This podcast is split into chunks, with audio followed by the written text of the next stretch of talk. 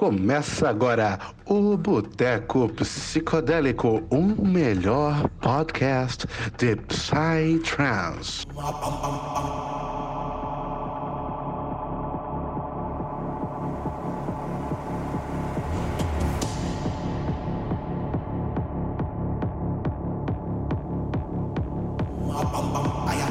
Sejam bem-vindos a mais um Boteco Psicodélico, podcast mais ouvido pela torcida do Havaí Futebol Clube, meu Deus do céu. Aqui nós estamos em outro nível, era outro patamar, cara, de podcast. Quem que são os podcasts perto da gente? Eu não sei. Você já ouviu falar de outro podcast Psytrance? Porque eu só conheço... Quem é Flow Podcast, Pelo mano? amor de Deus, eu só sei do Boteco Psicodélico, cara. Tá ligado? Fique esperto que aqui nós é muito. E aqui, cara, mano, se você entrou aqui pra escutar esse podcast, você sabe muito bem o que a gente tá conversando. Mas antes de passar a palavra para essas duas grandes figuras gigantescas do nosso Psytrance, queria saber, cara, Thales, meu parceiro, como é que você tá depois de tanto tempo? Que saudade, cara. Mano, muito bem, cara. Porra, tô felizão de gravar mais um boteco. O dia de gravar boteco sempre é um dia bom, mano. E, porra, hoje com, essas, com esses dois monstros, cara, porra, não tinha como tá mais ansioso pra bater esse papo, mano. Porra, um dia desse eu tava passando meu final de semana assistindo a aula dos caras lá na, na Base Sessions que eles fizeram, as aulinhas de produção. E, porra, agora eu tô conversando com eles por causa do boteco, mano. Que da hora, mano. Só. Porra, tô animadaço pra esse papo, mano. E bora, bora que, que porra, tenho muita curiosidade pra tirar com os caras, muito assunto, muita história. E bora, bora que vai ser mais um boteco sensacional, mano. Vai ser quente, né, velho? Fala aí, pelo amor de Deus. Com E certeza. você, meu querido Roger Alan, como é que você tá, cara? Eu tô tranquilo e calmo, tô muito feliz de ter os dois aí, né, como nossos convidados, né, dessa, dessa mesa de boteco. E vamos que vamos, né, meu querido? Mais, mais, mais um podcast, mais, mais um dia fazendo história. Ô, glória a Deus. Salve, vamos boteco pra frente, meu Deus do céu. Então agora, gente, passando aqui a palavra para os nossos grandes convidados, eu vou deixar eles aqui se apresentarem. Primeiro pela ordem, então, vou passar aqui, Besqueno, se apresente para nós. Boa noite, galera. É, obrigado aí pelo convite, primeiro. E meu nome é Rafael, sou do Projeto Base Cannon e estamos aí na caminhada. né? Tenho 45 anos, tô minha coluna. Da onde? Da onde? É, Tem alguns meses só mais novo que Cabelo eu, né? nem cabelo tem mais. Mas estamos no shape, estamos no shape aqui, ó. Não, é bravo. Com certeza, vamos demais. E aqui então também o nosso segundo convidado, o Ground Base. Cara, como é que você tá, meu parceiro? Fala pra nós. Bom, bom demais. Primeiramente, valeu pelo convite, rapaziada, sem palavras. Eu acompanho ali, viu o, a Twist, ele é o, que é o review da Twist, falaram sobre a Lost Paradise, lá, pô, satisfação sinistra ver o trampo reconhecido, sendo falado pelas pessoas e só agradeço pelo convite. Então vamos lá, eu tenho. Meu nome é Thiago, né? Projeto Ground Bass, Ground Bass. Tem vários ground bass aí no Brasil, vários estilos de, de, de nome, né? Mas é ground bass, eu tenho 30. Quantos anos? É, 33, eu falei 33, tô velho, rapaz.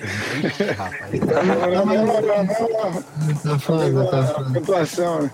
É, tá foda. E tamo aí, né? Tamo aí na outra, 12 anos de, de, de carreira, 8 anos de projeto. E vamos aí, tem bastante, bastante história pra contar aí. Bastante 12 anos de aí. carreira, mas e de Psytrance, mano? Vocês estão aí Cara. curtindo as festinhas há quanto tempo? Ah, velho, desde os 12 anos. 2004. Cara, e olha que engraçado, é muito massa estar fazendo esse podcast junto com o Rafa, cara, porque o Rafa é o cara que me apresentou o Psytrance. Olha só. A gente, é, a gente é amigo desde a infância, a gente se conheceu por causa do skate, né? A gente andava de skate junto. E um certo dia eu fui na casa dele lá e ele falou assim, ó, cara, tem um bagulho muito louco pra te mostrar aqui, ó. Aí levei um CD lá pra ele, ele gravou dois CD pra mim, cara. De Psytrance. Kimes, Kazi, Infected, Astrix, Astral Project, Bamboo Forest, porrada. Cara, daí a partir daquilo ali foi. Cara, esse. É, ladeira abaixo. E, mano, foi amor à primeira vista pra tu também, cara? Porque eu vejo muita gente que escuta Psytrance pela primeira vez e fala, mano, que porra é essa que você tá Cara, botando aí? foi, velho. Eu já escutava música eletrônica por causa do meu pai, né? Meu pai, ele escutava as sete melhores da Jovem Pan, né? Pai- CDzinho, CDzinho, as sete melhores. E é. Aí ele gostava muito, assim, de ter um som pancada no carro dele. Pegava, porque daí, pô, o som pancada tem que ter eletrônico, né? Grave. Daí ele comprava, comprava os Summer Electro Hits. E, cara, quando eu conheci o Psytrance, e eu mostrei pro meu pai o Psytrance, ele falava, caralho, que sonzeira. Eu e meu pai era direto no carro escutando o Psytrance, cara. Direto. Caraca, que da hora, mano. Escutando É. Psyzão com o pai, mano. Eu, eu boto, eu boto pra tocar junto com a minha mãe e falo, mano, tira esse barulho, menino. Que negócio é esse? É, não, minha mãe é a mesma coisa, mas o meu pai era, meu pai curtia pra caralho. Que Caralho. da hora, mano. Caralho, velho, que foda, mano. Então quer dizer É que doido, vocês já andavam de skate juntos. Vocês, já- vocês se conheceram como? No skate. Cara, é, foi em Jurerê, né? na- Tinha uma pistinha aqui em Jurerê. Aí é, foi bem na inauguração. Quando a gente foi andar lá, foi, mas rapaziada, toda, toda a comunidade do skate foi andar lá, daí eu conheci ele lá, andando com o braço quebrado, rapaz. Tava com o braço engessado andando. Ah, É que tinha, tinha aberto a pista antes da inauguração mesmo, já tinha aberto a pista. E aí, alguns, alguns dias antes, eu consegui a façenha de. É, eu tirei o, o pulso fora do lugar aqui, não chegou a quebrar, mas ele ficou completamente torto, assim, foi horrível. Meu Deus do céu. E tava lá. Três dias depois tava lá andando. É, eu tava dropando lá também das rampas, meu Deus. Verdade, mano. É isso aí. Só se vive uma vez. É, assim, foi assim, foi mandar uma manobra, escorregou pra outra, assim, que deslizava mais, e aí eu fui apoiar o braço e o. plá, a mão saiu fora do lugar. Nossa. nossa. Rafinha era sinistro no skate, mano. Rafi- Rafinha era sinistro, mano. Andava pra caralho, era um dos mais, lou- dos mais foda aqui de Floripa. Era um dos mais foda. É, não, foi o braço quebrado, né? É, era, pô, era, pô. Estamos assim. aí na caminhada aí. Tu também ficou um tempo a mais depois andando, né? Acho que é na época que eu já comecei um pouco mais para pro lado do DJ, tu continuou ali o skate. E aí depois tu terminou também num nível bem alto ali, né? Quando tu começou aí pro, pro Psytrance, ali tu já tava num nível bem alto, né? Eu viajava em todos os campeonatos, co- competia, competia. Caraca, que da hora, né? mano. Vocês chegavam a competir, então, Viajava, né? viajava o Brasil, cara. Tipo, ia de ônibus mesmo pra Porto Alegre, Curitiba, com- tipo, competindo no circuito amador e tal. Caraca, que foda, ó, grandes revelações, velho. Isso aí, É. como, por exemplo, o DJ Fer, né? O, o cara, ele era surfista profissional, velho. É. tipo, mano, Será que o Psytrance e o esporte tem alguma coisa a ver, cara? Vocês acham que... Pode ser? O, o Chorão, ele, ele era skatista também, não era? É. Era A gente andou com ele, a gente andou. A gente Sério? andou com ele é, aqui na Trinda, uma vez que ele veio fazer um show na. Como é que é? Planeta Atlântida. Sempre que ele vinha pra cá, ele ia na Nossa, skate ali. É, aí teve um dia que a gente foi, ele tava lá. Caraca, Nossa, que honra, mano, dar um rolê de skate com o Chorão. É, é? Chegar lá, O. Scar- é- chegou, a tocar no Planeta Atlântida também, né? O Scarlett Ah, chegou a tocar. Esquimo, Esquimo tocou, Astrix Esquimo, tocou. Astrix. Parano- Texto, né? Tem vários gigantes assim. Até tinha Isso- isso foi mais ou menos em que época? Porque pelos relatos, assim, através até mesmo do boteco, dos podcasts que a gente grava, eu já, já eu criei uma noção na minha cabeça que ele por volta de 2007, 2008, É, a cena era muito forte aqui no Brasil, mano. Tinha festas que lotavam em tudo que era canto. Era mais ou menos nessa época? Acho que sim, né? É, Sim, eu comecei que- em 2004 para as festas e ah, tava meio que um começo assim ainda. Não era já era bem explorado mas ainda parece que estava começando. Acho que o pico foi um pouquinho mais para frente aí 2006 2007 2008 acho. Aí depois começou a vir outros estilos eletro e minimal ali acabou tirando um pouco do público assim mas eu acho que os, os anos dourados ali foram acho que nesses anos aí 2005, 2006, 2007, É. por aí, né? É. Acho, que, acho que 2007, 2008, acho que foi os, os É. anos. Depois começou a dar uma caída, né? Porque eu lembro que até 2007 eu postei um vídeo ontem, eu e o Simpática, a gente numa Tribaltec aqui em Floripa. Do lado de casa. Porra, a festa acabou 3 horas da tarde. Tipo, foi uma rave, ela começou mesmo, tipo, era 8 horas da noite, foi até 3 horas da tarde. Rave Ah, mesmo. lembro desse, desse, desse vídeo É, aí. hoje, postou. Hoje hoje é mais é, difícil de ter né? aqui, né? Hoje não existe pra- mais isso. Hoje Aqui pra Santa Catarina é mais difícil de ter. É, porque foi, foi- Cara, o que aconteceu aqui em Santa Catarina foi que assim, ó, todas as raves tava rolando muito assalto, roubo, assim, e bagulho pesado, muito bandido. Ficou uma, virou uma moda tão grande, tão grande, que tava indo muito bandido pra roubar mesmo durante a festa. Era tipo aquela época da moda braba das Juliette, e cara, era, era uma bagunça. Parece aqui em Brasília. Mano, mano, nossa, que aqui era pesado, porque tipo assim, ó, tu via nego correndo pra um lado e pro outro, pegando, roubando gilete de todo mundo, mano. Caralho, mano. É, era, era foda. Aí teve uma festa no Li. aí aí ó, o cara tá Cuidado, vou te roubar aí, ó. É, eu venho pra cá. Vou ficar esperto aqui, pra o cara não meter a mão no Juju. Teve uma festa aqui no Lick, que é na Lagoa da Conceição, porra, um baita de um bairro, tipo, mais de rico, assim, ó, que rolou um arrastão depois da festa, um arrastão no, no bairro. Nossa. É, foi foda, foi pesado. Aí depois disso eles fizeram uma lei que não pode mais ter festa com longa duração aqui em Santa Catarina. Tipo, festa com mais de 12 horas não pode, né? Então, é, sabe? aí. Cara, isso foi para 2009, eu acho, 2010, por aí. Que foi aonde começou a, a migrar os eventos eletrônicos para os clubes.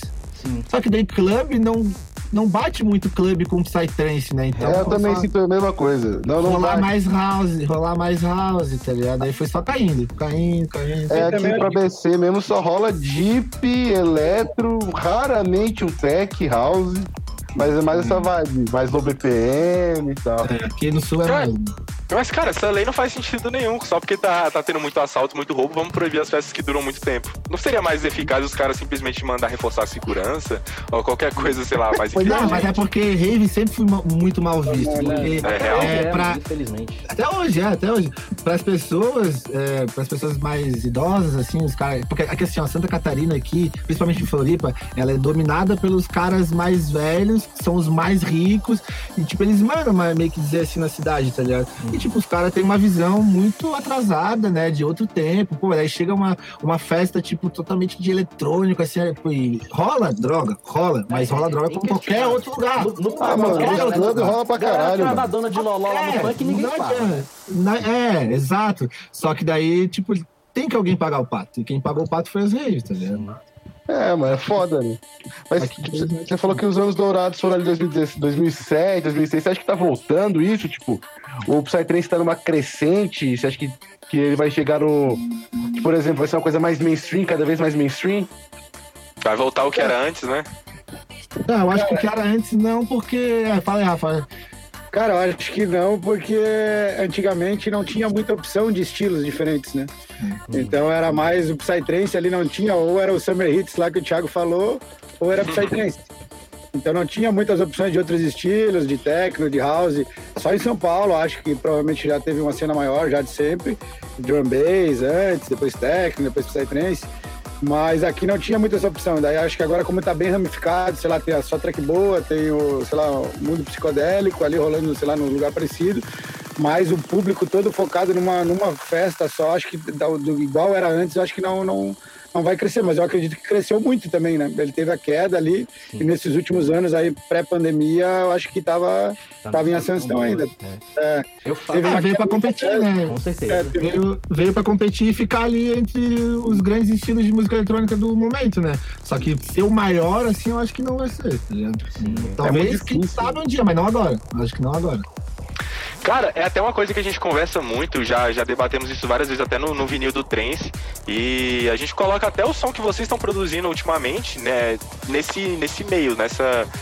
Tipo. Essa nova onda. Nessa tá configuração, né? Tipo, né, é tipo uma onda do Psytrance que, tipo assim, puxa um pouco mais das outras vertentes da música eletrônica, tipo, mais techno, mais, mais house, né? E acaba que talvez isso possa ser um, um passo a mais pro Psytrance atingir esse grande público, por exemplo. É, a gente, no, no próprio vinil do Trance, o Lohan comentou com a gente que a, a Harvest Moon, que o Blaze lançou, por exemplo, mano, tipo, eu, eu pessoalmente eu consigo ver essa música tocando numa novela, por exemplo. Mas imagina.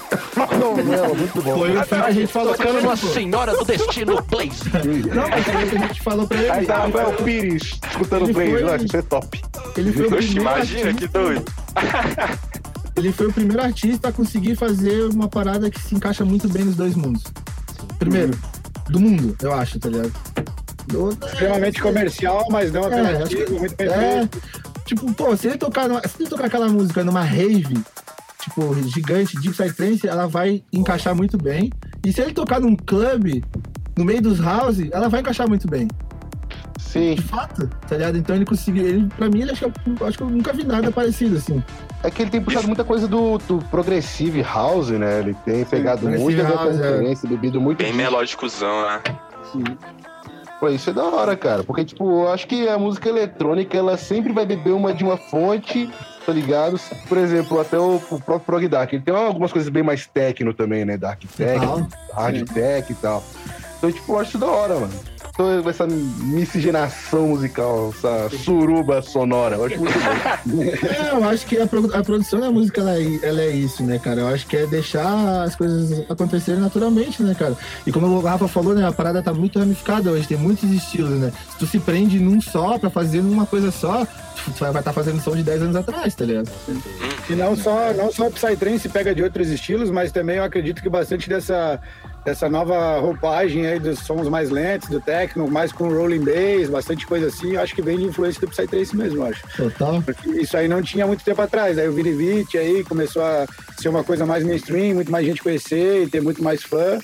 E acabou, acho que, abrindo também muitas portas para os outros verem ah, o que, que tem de tão bom aqui nesse tipo de som, né? Então a galera começa a entender isso, começa a tentar adaptar, daí um vai lá lança alguma coisa nova e tudo soa como novidade, né? Como falaram, tipo, o Henrique lançou uma coisa que tem uma influência, o Blaze tem uma influência extre- extremamente forte de outro estilo, mas acaba sendo algo novo por ser um outro, outro estilo, na verdade, né? Então acho que a galera tá sempre procurando isso, acho coisas boas que tu consiga agregar ali no teu, no teu estilo, na tua música, para criar alguma coisa nova em cima daquilo. Não É, só só verdade isso, né? moda, Até o time, o time Trumpet tem algumas tracks que eles soltam uns drops muito parecidos com o de Psy. Uhum. Tem muita Triplet, coisa. É, ele veio do, do Vini Vici, né? O time Trumpet fez a, é, depois que ele Mas fez a música com o Vici, é.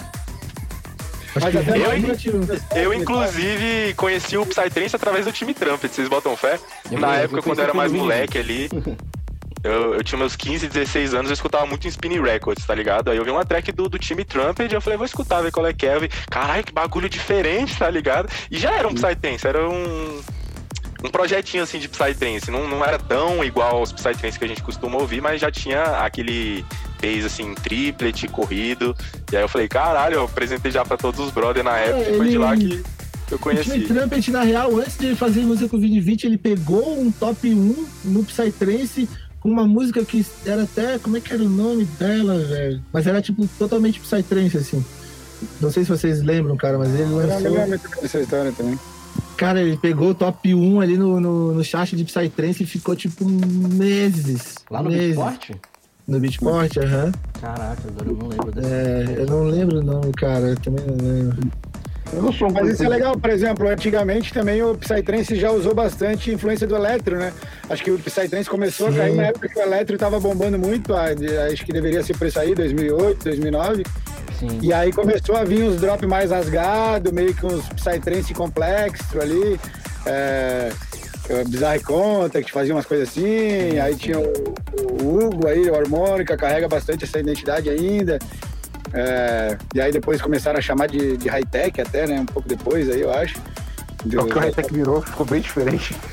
É, não, o high-tech É. virou um high-tech, assim, né? Mas É, é, Falou high-tech, sim. Antigamente, o high-tech antigamente era o Full Morning com os baixos rasgadão, meio eletro. Aham. Esse era o high-tech das antigas. Cyclosphere, o Switch, né? Tipo, até o Esquimo também em algumas músicas, né? Hoje high-tech é outra parada. Hoje high-tech é o Dark Side, né? Sim, veio do Dark Side cabuloso. É, sim. É muito legal ver como tudo é uma, é uma via de mão dupla e todo mundo acaba tirando referências de lugares Ah. diferentes e cria, a- tipo, uma, uma coisa que referencia a outra, que é, é que nem eu falei, uma, uma via de mão dupla. A própria track que, que vocês lançaram, né, no, no final do ano passado, o remix da Twisted, né? Tipo, pra mim, eu nunca escutei uma música parecida que tinha um drop que, tipo assim, o, o- o- não é necessariamente o bass que tá rolando. Eu não sei explicar muito bem, mas eu sei que vocês entenderam o que, que É, o Bass não é o. Como é que é o. Não é o main, tá ligado? né? É, não é o protagonista. É, ele exatamente. O Exato. lead é o protagonista. Né? é Ó, achei a música aqui, ó. assim, né?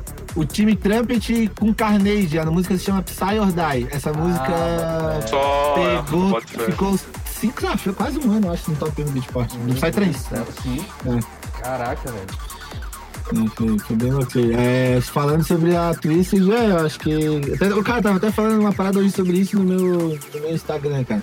Que a gente assimilou hoje o Psytrance com um drop seco, né? Que eu acho que foi uma característica que os brasileiros criaram há alguns anos. Acho que 2016, 2017, que foi ali é, o- a farofa criada, né? Que a farofa. que foi a gente mesmo, né? Que a gente, a gente mesmo criou isso, né? Só que daí quando a gente a ver que uma parada tá dando certo, todo mundo começa a fazer, né? Então, aí o que a gente tem que fazer? A gente tem que mudar de novo, né? Acho que quem Inovar. Ah, né, mano? é, inovar, inovar. Eu até tava falando hoje, então, mostrei uma música no meu, no meu Instagram, aí eu falei, porra, sem lead, só o bass, seco. Pô, sem graça, tá ligado? Mais do mesmo, não tem. Não tem emoção, não tem feeling, não tem uma parada agressividade. Aí com lead, porra, parada tipo muito brilhante, assim, mais aberta, mais, mais, emoção, né? É. Aí a galera fala, vários falando, não, sem lead, eu- não, seco, drop seco. Meu Aí, Deus. porra, cara, é. Aí eu falei, porra, eu não, eu não quero mais ser mais do mesmo, tá ligado? Tipo, que nem a Twisted, né? Seria. Foi até engraçado, porque eu mandei pro Rafa a versão antiga dela. Ela não tinha só drop seco, mas tinha um lead que era mais fechadinho, acompanhando o bass, fazendo uma melodia. E ele até falou, porra, cara, tá massa, mas eu acho que pode ser uma parada mais. Mais chamativa. Daí eu fiz aquele LFO, tá ligado? Com o lead mais abertão, mais rasgadão. Ficou muito E- foda, inclusive. E Ficou agora. absurdo, mano. E, é, cara. É, é, foi doideira aquilo ali. Foi, na real, foi uma ideia que saiu da Sounds, que a gente faz uma, uma mesma coisa, só que, tipo, ele dá, ele dá o lead, come o LFO e ele sai. Aí eu pensei, mano, e se eu fizer esse lead com esse LFO, só que daí na melodia, mudando a melodia, né? Aí foi o que aconteceu na Twisted, eu implementei na Twisted. E é isso, cara, eu acho que a gente tem que estar sempre querendo inovar, criar característica e nunca, tipo, se acomodar a fazer o mesmo, mesmo, mesmo. Tipo, isso agora, pra mim, agora é a minha inovação, é o que eu acho massa fazer. Mas daqui a dois anos talvez não seja mais, tá ligado? Concordo Até porque mais mesmo satura, né, cara? Chega uma hora É, que o mais porque- do mesmo ele cansa. É, porque se a parada, tipo, ficar muito foda a ponto de, tipo, não digo virar mainstream, assim, mas cair no gosto muito legal do público, muita gente vai fazer igual. Tá ligado? É, foi o que Então- aconteceu com, com, vamos botar assim, entre aspas, a farofa, né? Exato, os drops seco, os drops secos sem progressão, Uma- né? Tipo, é fórmula 32 pronta, compassos. É, é. É não é que. tu, tu, tu, tu, tu, tu, tu. Triplet com mantra do Vinicius. É, isso. E não é errado fazer isso, tá ligado? O que é errado é quando, tipo, uma gama muito grande de artista faz a mesma coisa, tá ligado? É, porque É. tem um barulho da pisadinha, né? Que vê começa. Tu, tu, tu, tu, tu. É, Sempre que vai É, que daí satura, né? Isso me frustrava muito, velho, porque, tipo assim, eu, eu, eu comecei no Psytrance tem dois anos e eu comecei pelo, pelo progressivo, saca? Pelas farofas. Só que, cara, eu já ficava puto de chegar nas festas e, tipo assim, da hora que eu cheguei até o final da festa, só ser isso que tocava, tá ligado? Tipo, eu não tinha uma educação musical pra poder dizer assim, cara, olha, isso aqui é essa vertente que vai tocar essa hora, com tal característica do DJ, saca? Tipo, eu não conseguia prestar atenção nos outros elementos porque era só isso que tocava. Porque, infelizmente, tipo, eu digo isso com o público mesmo, aqui em Brasília, tipo, a gente não tem uma variação tão grande assim de festa, saca? E é isso porque é até engraçado, porque é no Cerrado onde, tipo, surgiu o, o- o universo paralelo, saca? Mas aqui, velho, a maioria das festas, elas trazem essa conotação de ser uma festa só praticamente comercial. Você vai ter prog da hora que você chega até o final, saca? Eu ficava Entendeu, cara? extremamente Cansa bastante. Muito, Cansa é. muito. Exato, Cansa, exato. cansa.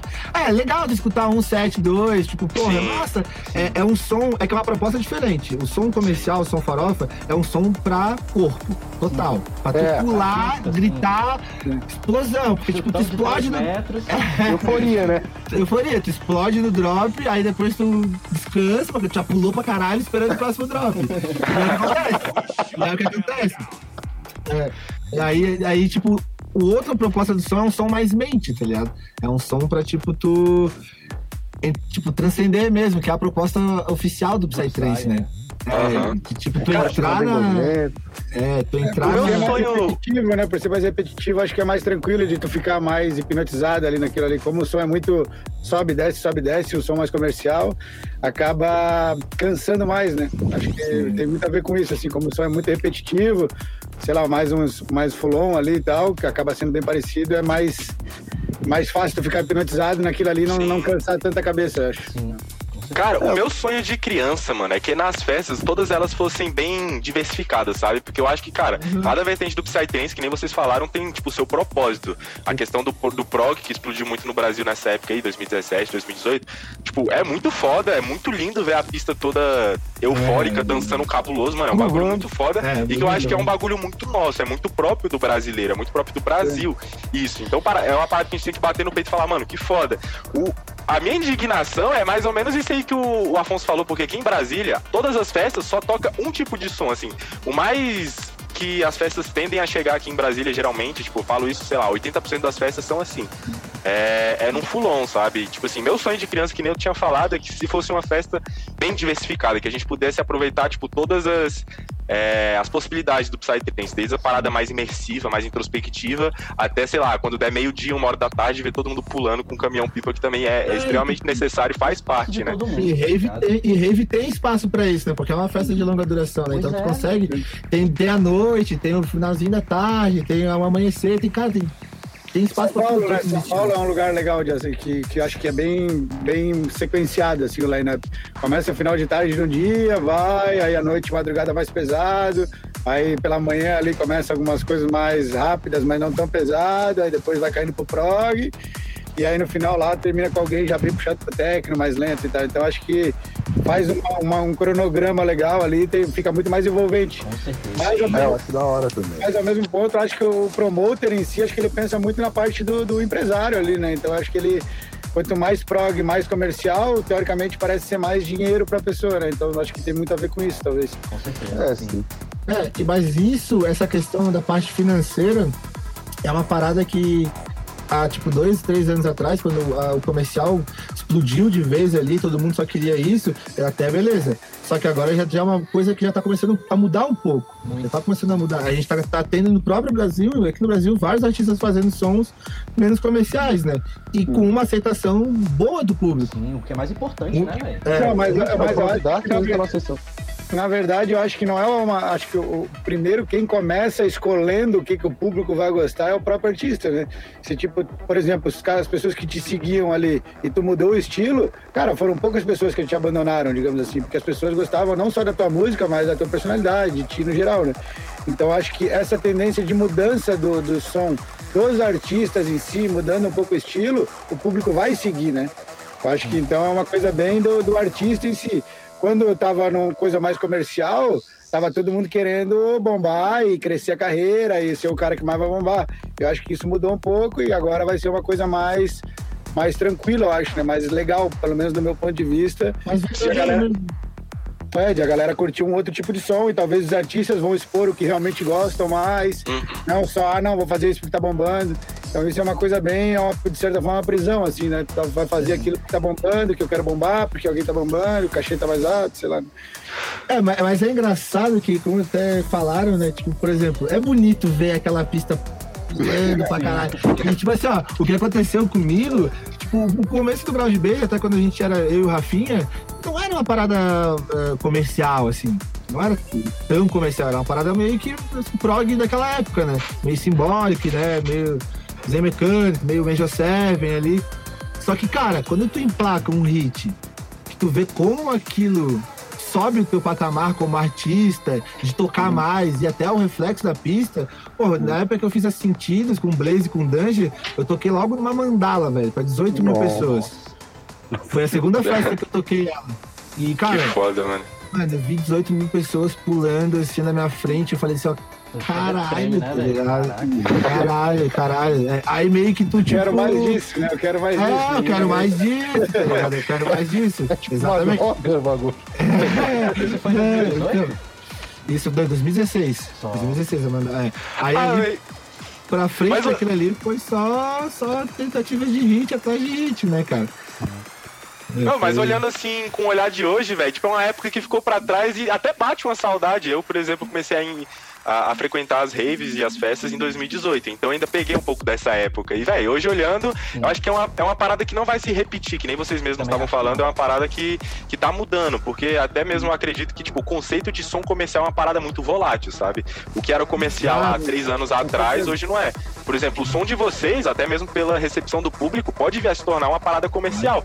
Mas não vai mudar nada em questão do, da identidade do som, da, da mensagem que ele traz. Só que a questão, que nem eu falei, o comercial é o que a galera mais vai querer escutar e mais vai pedir nas festas. Mas, sei lá, eu vejo mais como uma, uma fase que ficou para trás. Eu acho que a gente nunca mais vai ver, talvez, as festas igual eram antes. Então, fica na saudade, ver, na mente.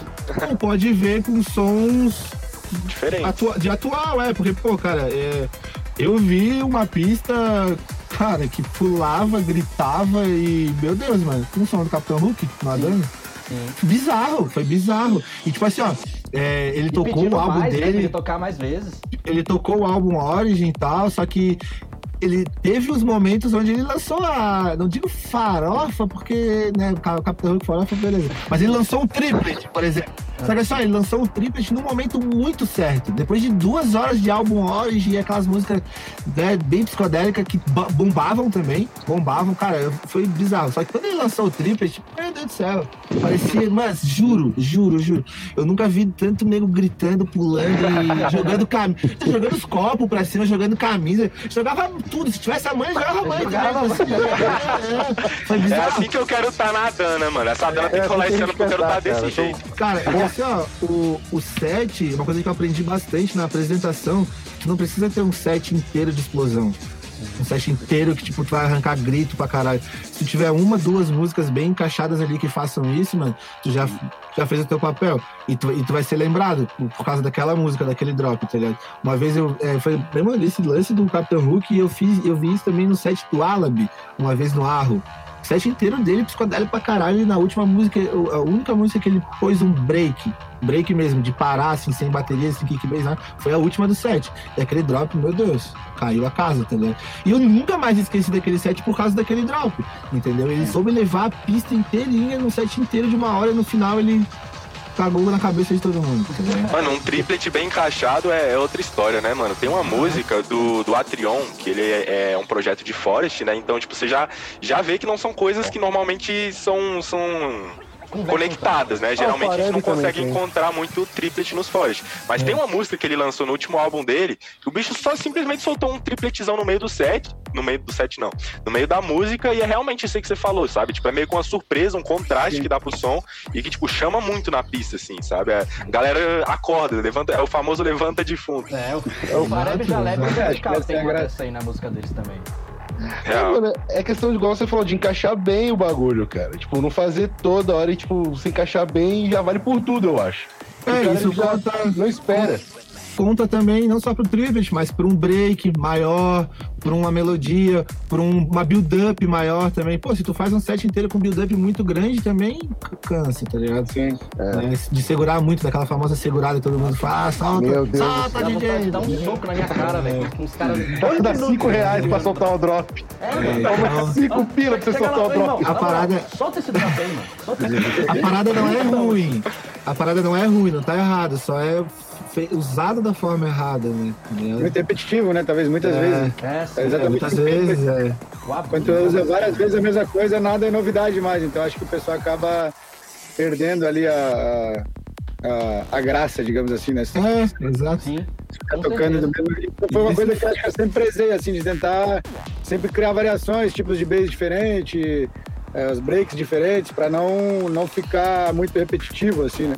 Uhum. E, inclusive, quando, quando vai dar aula, assim, ou falar, sei lá, fazer algum tipo de masterclass aí, é, a gente sempre comenta aí, né? Todo mundo, pô, quando tu vai fazer uma música, tu já pensa mais ou menos onde é que tu vai colocar ela, se tu vai fazer uma música com break mais longo, e onde é que, por exemplo, como o Thiago falou, tu vai colocar duas, três músicas com break muito longo, uma depois da outra, não faz muito sentido.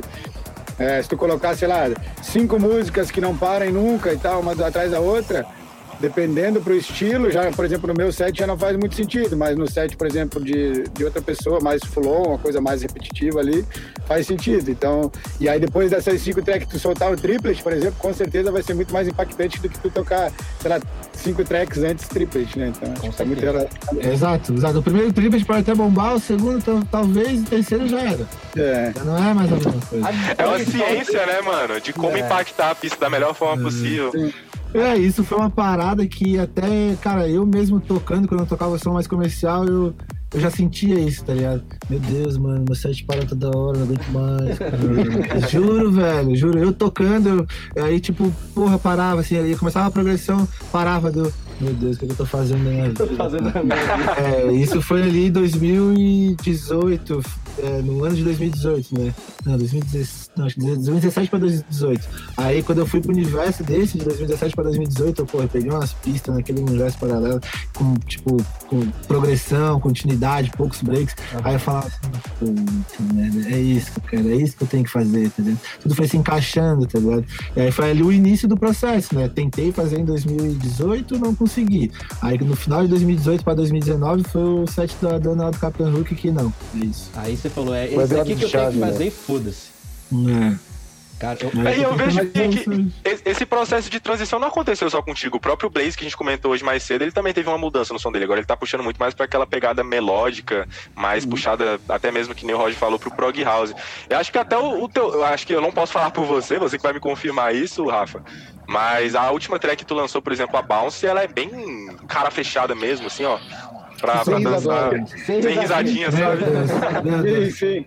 Quando Cara, eu ouvi eu- essa, meu Deus. Eu, eu- cara, eu, eu, eu gosto de fazer coisas que estão relacionadas com o meu gosto ali, mas eu sempre pego algum tipo de influência do que tá rolando, assim. Então ela eu explorei um pouco mais ainda, já tinha feito algumas músicas numa pegada parecida, mas essa eu fui mais a fundo, assim, na parte mais técnico mesmo.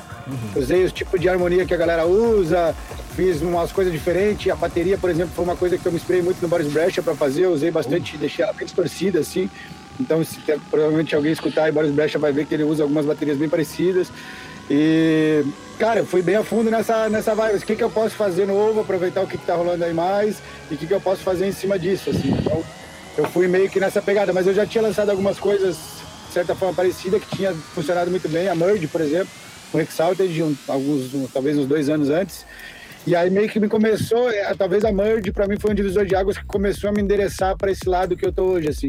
É, foi uma track é, que funciona muito bem na pista, não é uma track que todo mundo conhece, escuta muito em casa, mas é uma track que sempre que eu toquei, ela sempre, talvez, sempre teve uma reação muito verdadeira do público ali, né? Porque é muito Que legal massa. uma track que ninguém conhece praticamente, mas a resposta da pista é sensacional, né? Então acho que é uma coisa que foi bem importante, assim, uma track bem massa para mim.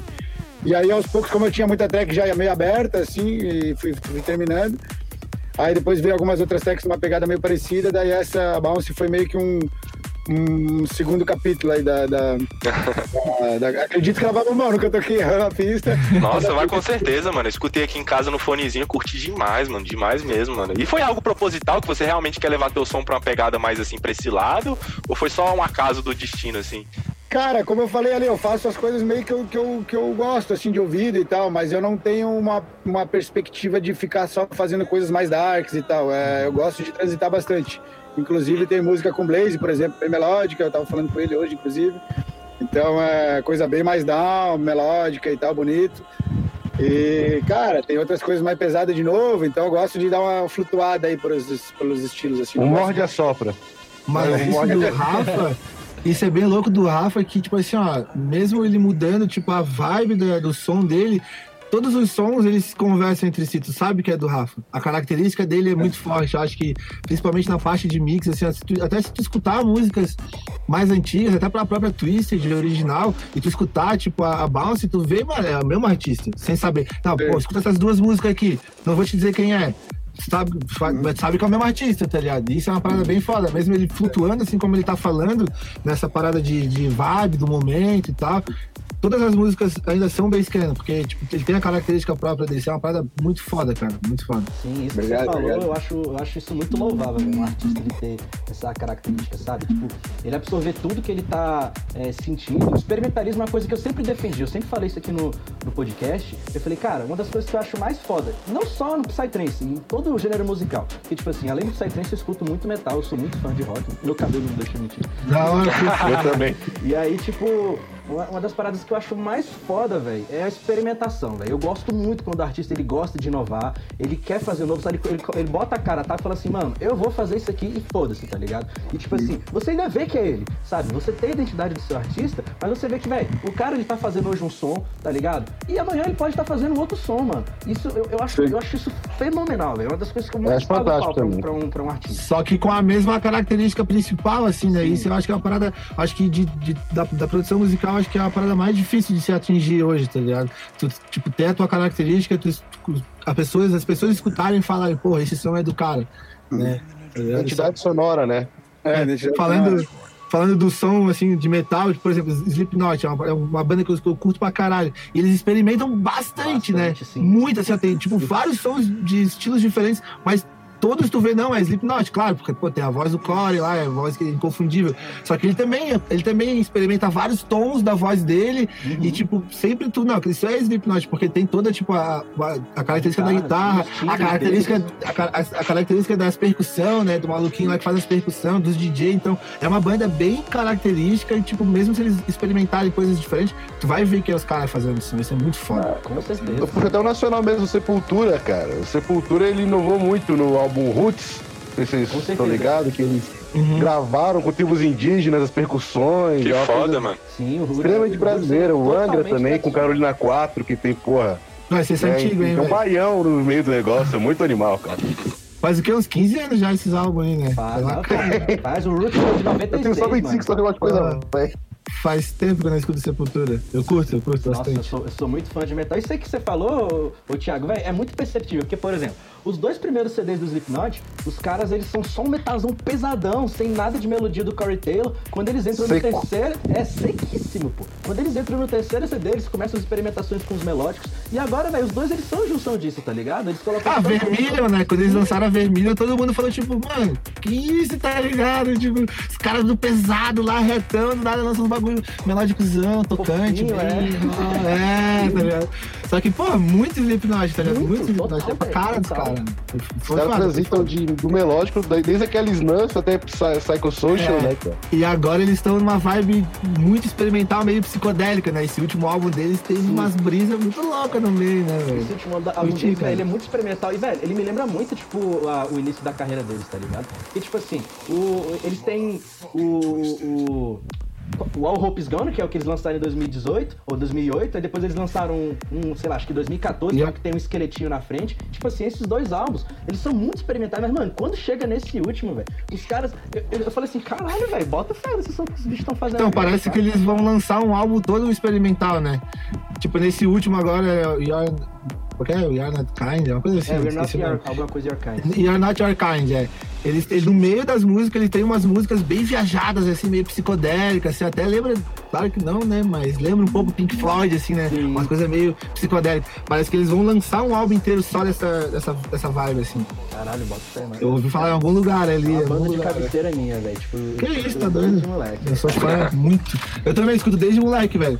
Eu, conhe- eu conheci essa banda no primeiro filme Resident Evil, que o, o trailer do filme era My Plague, a música deles. Caralho, velho. Nossa, essa música é, É. Cara, isso aí, 2002. eu, isso aí, mano, isso aí, cara, 2002, mano, vai fazer, vai fazer 20 anos, né? Sim, velho. Caraca. Passa muito É. rápido, né, É, cara? não, Eu lembro do trailer dessa porra desse filme, parecendo Nemesis e o cacete. É, mano, não tinha nem pentelho no saco ainda, tá destruindo. Cara, eu fui Eu não barrado. tinha ódio Eu, olha só, eu, eu, fui, eu fui no cinema ver esse filme, fui barrado porque era, era Não pra é maior de mano. 15 anos. Pra maior de 15 Caralho. anos. Che- chegou com uma identidade falsa lá, eu falei, mas isso que não é tu. Como é que é o nome do teu pai? Não, É, Chega lá. porra.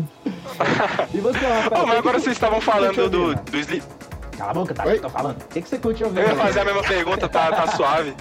Cara, eu tive algumas fases diferentes na minha vida. Eu tive uma fase mais nova ali, eu escutava esse punk rock e tal, Blink, essas coisas assim, quando eu era mais moleque.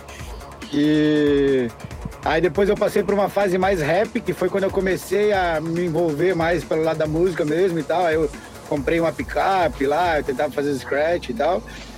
E aí Rap do pedreiro? Rap do pedreiro? Eles fizeram eu rap. gravava com os amigos e tal. Aí teve um amigo que fez o rap do pedreiro aí, ficou bem famoso, inclusive. Sério? É, acho que tinha vários views aí no, no YouTube aí, a última vez que eu pesquisar rap do pedreiro, né? Como é que é isso, cara? E aí.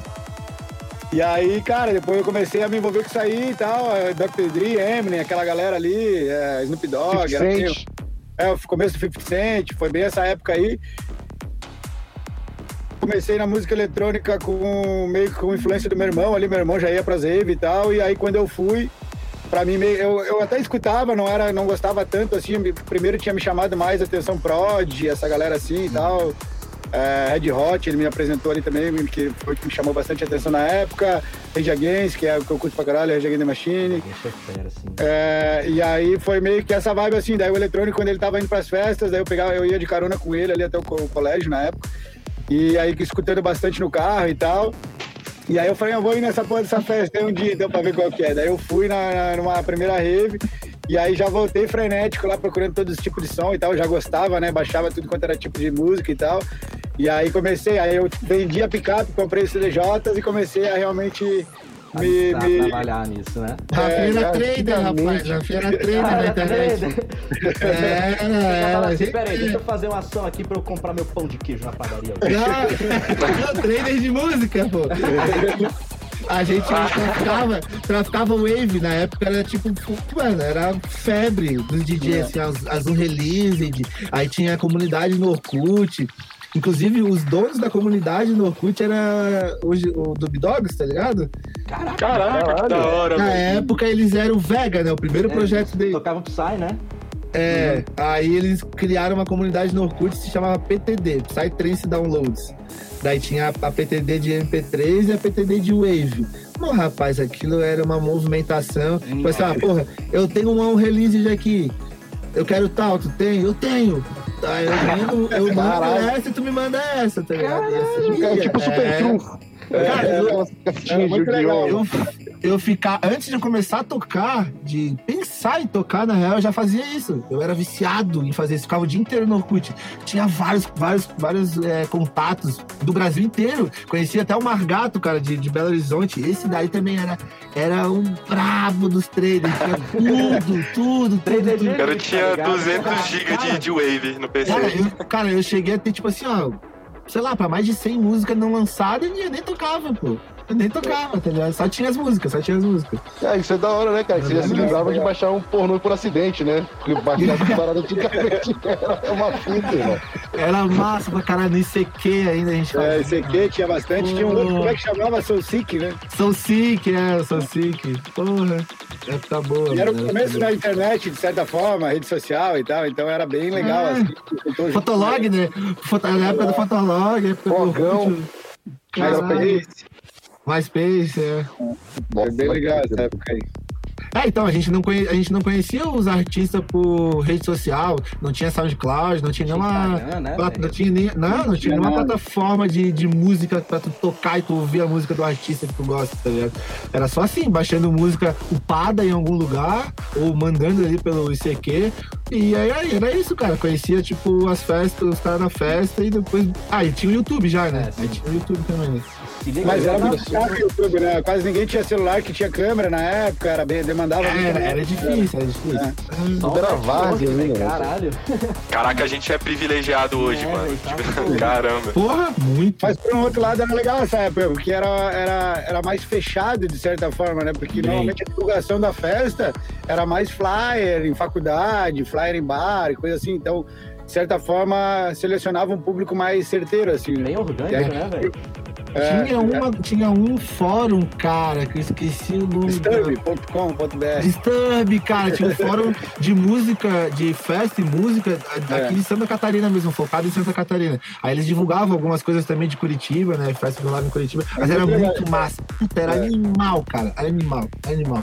Foi Era tipo melhor- igual hoje que tu entra todo dia, acorda e entra no Instagram e WhatsApp, a gente entrava no Disturb. Entrava no Disturb e tinha os tópicos, né? Tinha os tópicos das festas. Daí, ô, cara, tipo, ah, por exemplo, teve uma festa, ah, Experience ali em Santa, Santa Catarina. Daí a gente vai lá, tá, vai na festa, aí depois festa. Ah, que não tinha lixo, que não tinha cerveja quente, não sei o quê. Metia o pau, metia o pau. E a galera metendo pau embaixo também. Ah, nunca mais vou na Experience, não sei o que. Era foda, rapaz.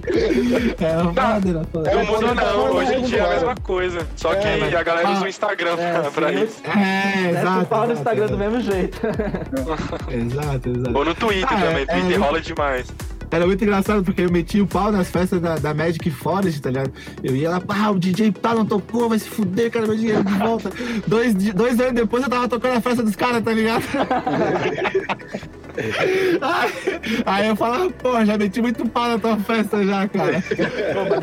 Daí, só que, tipo, porra, só que, tipo, é, é uma outra visão completamente diferente, né? Eu, como público, porra, ficava muito puto, tá ligado? De não ver um artista que eu queria ver. Teve uma orbital que o Esquimo não foi tocar lá e botaram, botaram, botaram voz no lugar, foi legal, mas não era, não era Esquimo. Só que, tipo, pô, depois quando tu começa a participar. É, tu tava, quando tu começa a participar do backstage, tu vê que é uma outra parada. Porra, isso é totalmente fora do controle dos caras, tá ligado? Pô, o cara ficou doidão no México e perdeu o voo. Ele velho. É, esquimo, né? Esquimo é uma porra louca, no rolê. Então o cara fica. É, e tipo, lance de tipo, porra, beleza, cerveja quente. Porra, a festa não era pra durar tanto tempo, daí a festa foi até 3 horas da tarde esperando o Void chegar. Porra, não tinha cerveja gelada mais, né, mano? Os caras tinham comprado não sei da onde, tá? Tipo, então são coisas que acontecem assim que às vezes o cara, como público, tem uma visão completamente diferente, tá ligado? Isso daí que você falou me lembrou de uma, de uma história de uma festa que eu fui aqui em Brasília. Tipo assim. Qual delas, Afonso? Ah, Cita não, nomes. Essa daqui eu não vou contar o nome, não, entendeu? Mas, tipo assim. É... Em off, em off. E, e, e off, e off, Vou deixar aqui por debaixo dos panos. É, mano, a, a, a, festa, tipo assim. Primeiro que a, a, a, tenda, ela ficou na metade. É que não tinha água. Ah, eu sei que festa é essa, mano. Eu tava é, lá. É, triste, a água. triste. É, a, a tenda, ela tava na metade da, da, da, da, da dos paus de madeira, tá ligado? Pra começar. Aí, tipo, choveu pra caralho. Nossa, mano, deu uma chuva lá, velho. Eu sei que, tipo assim, o ritmo, ele ia tocar. Ele ia ser o, acho que o último DJ, o penúltimo DJ que ia tocar nessa festa. Só que o bicho não veio, tá ligado? Ele não apareceu. Tipo assim, depois eu fiquei sabendo que deu merda com o voo dele e tal.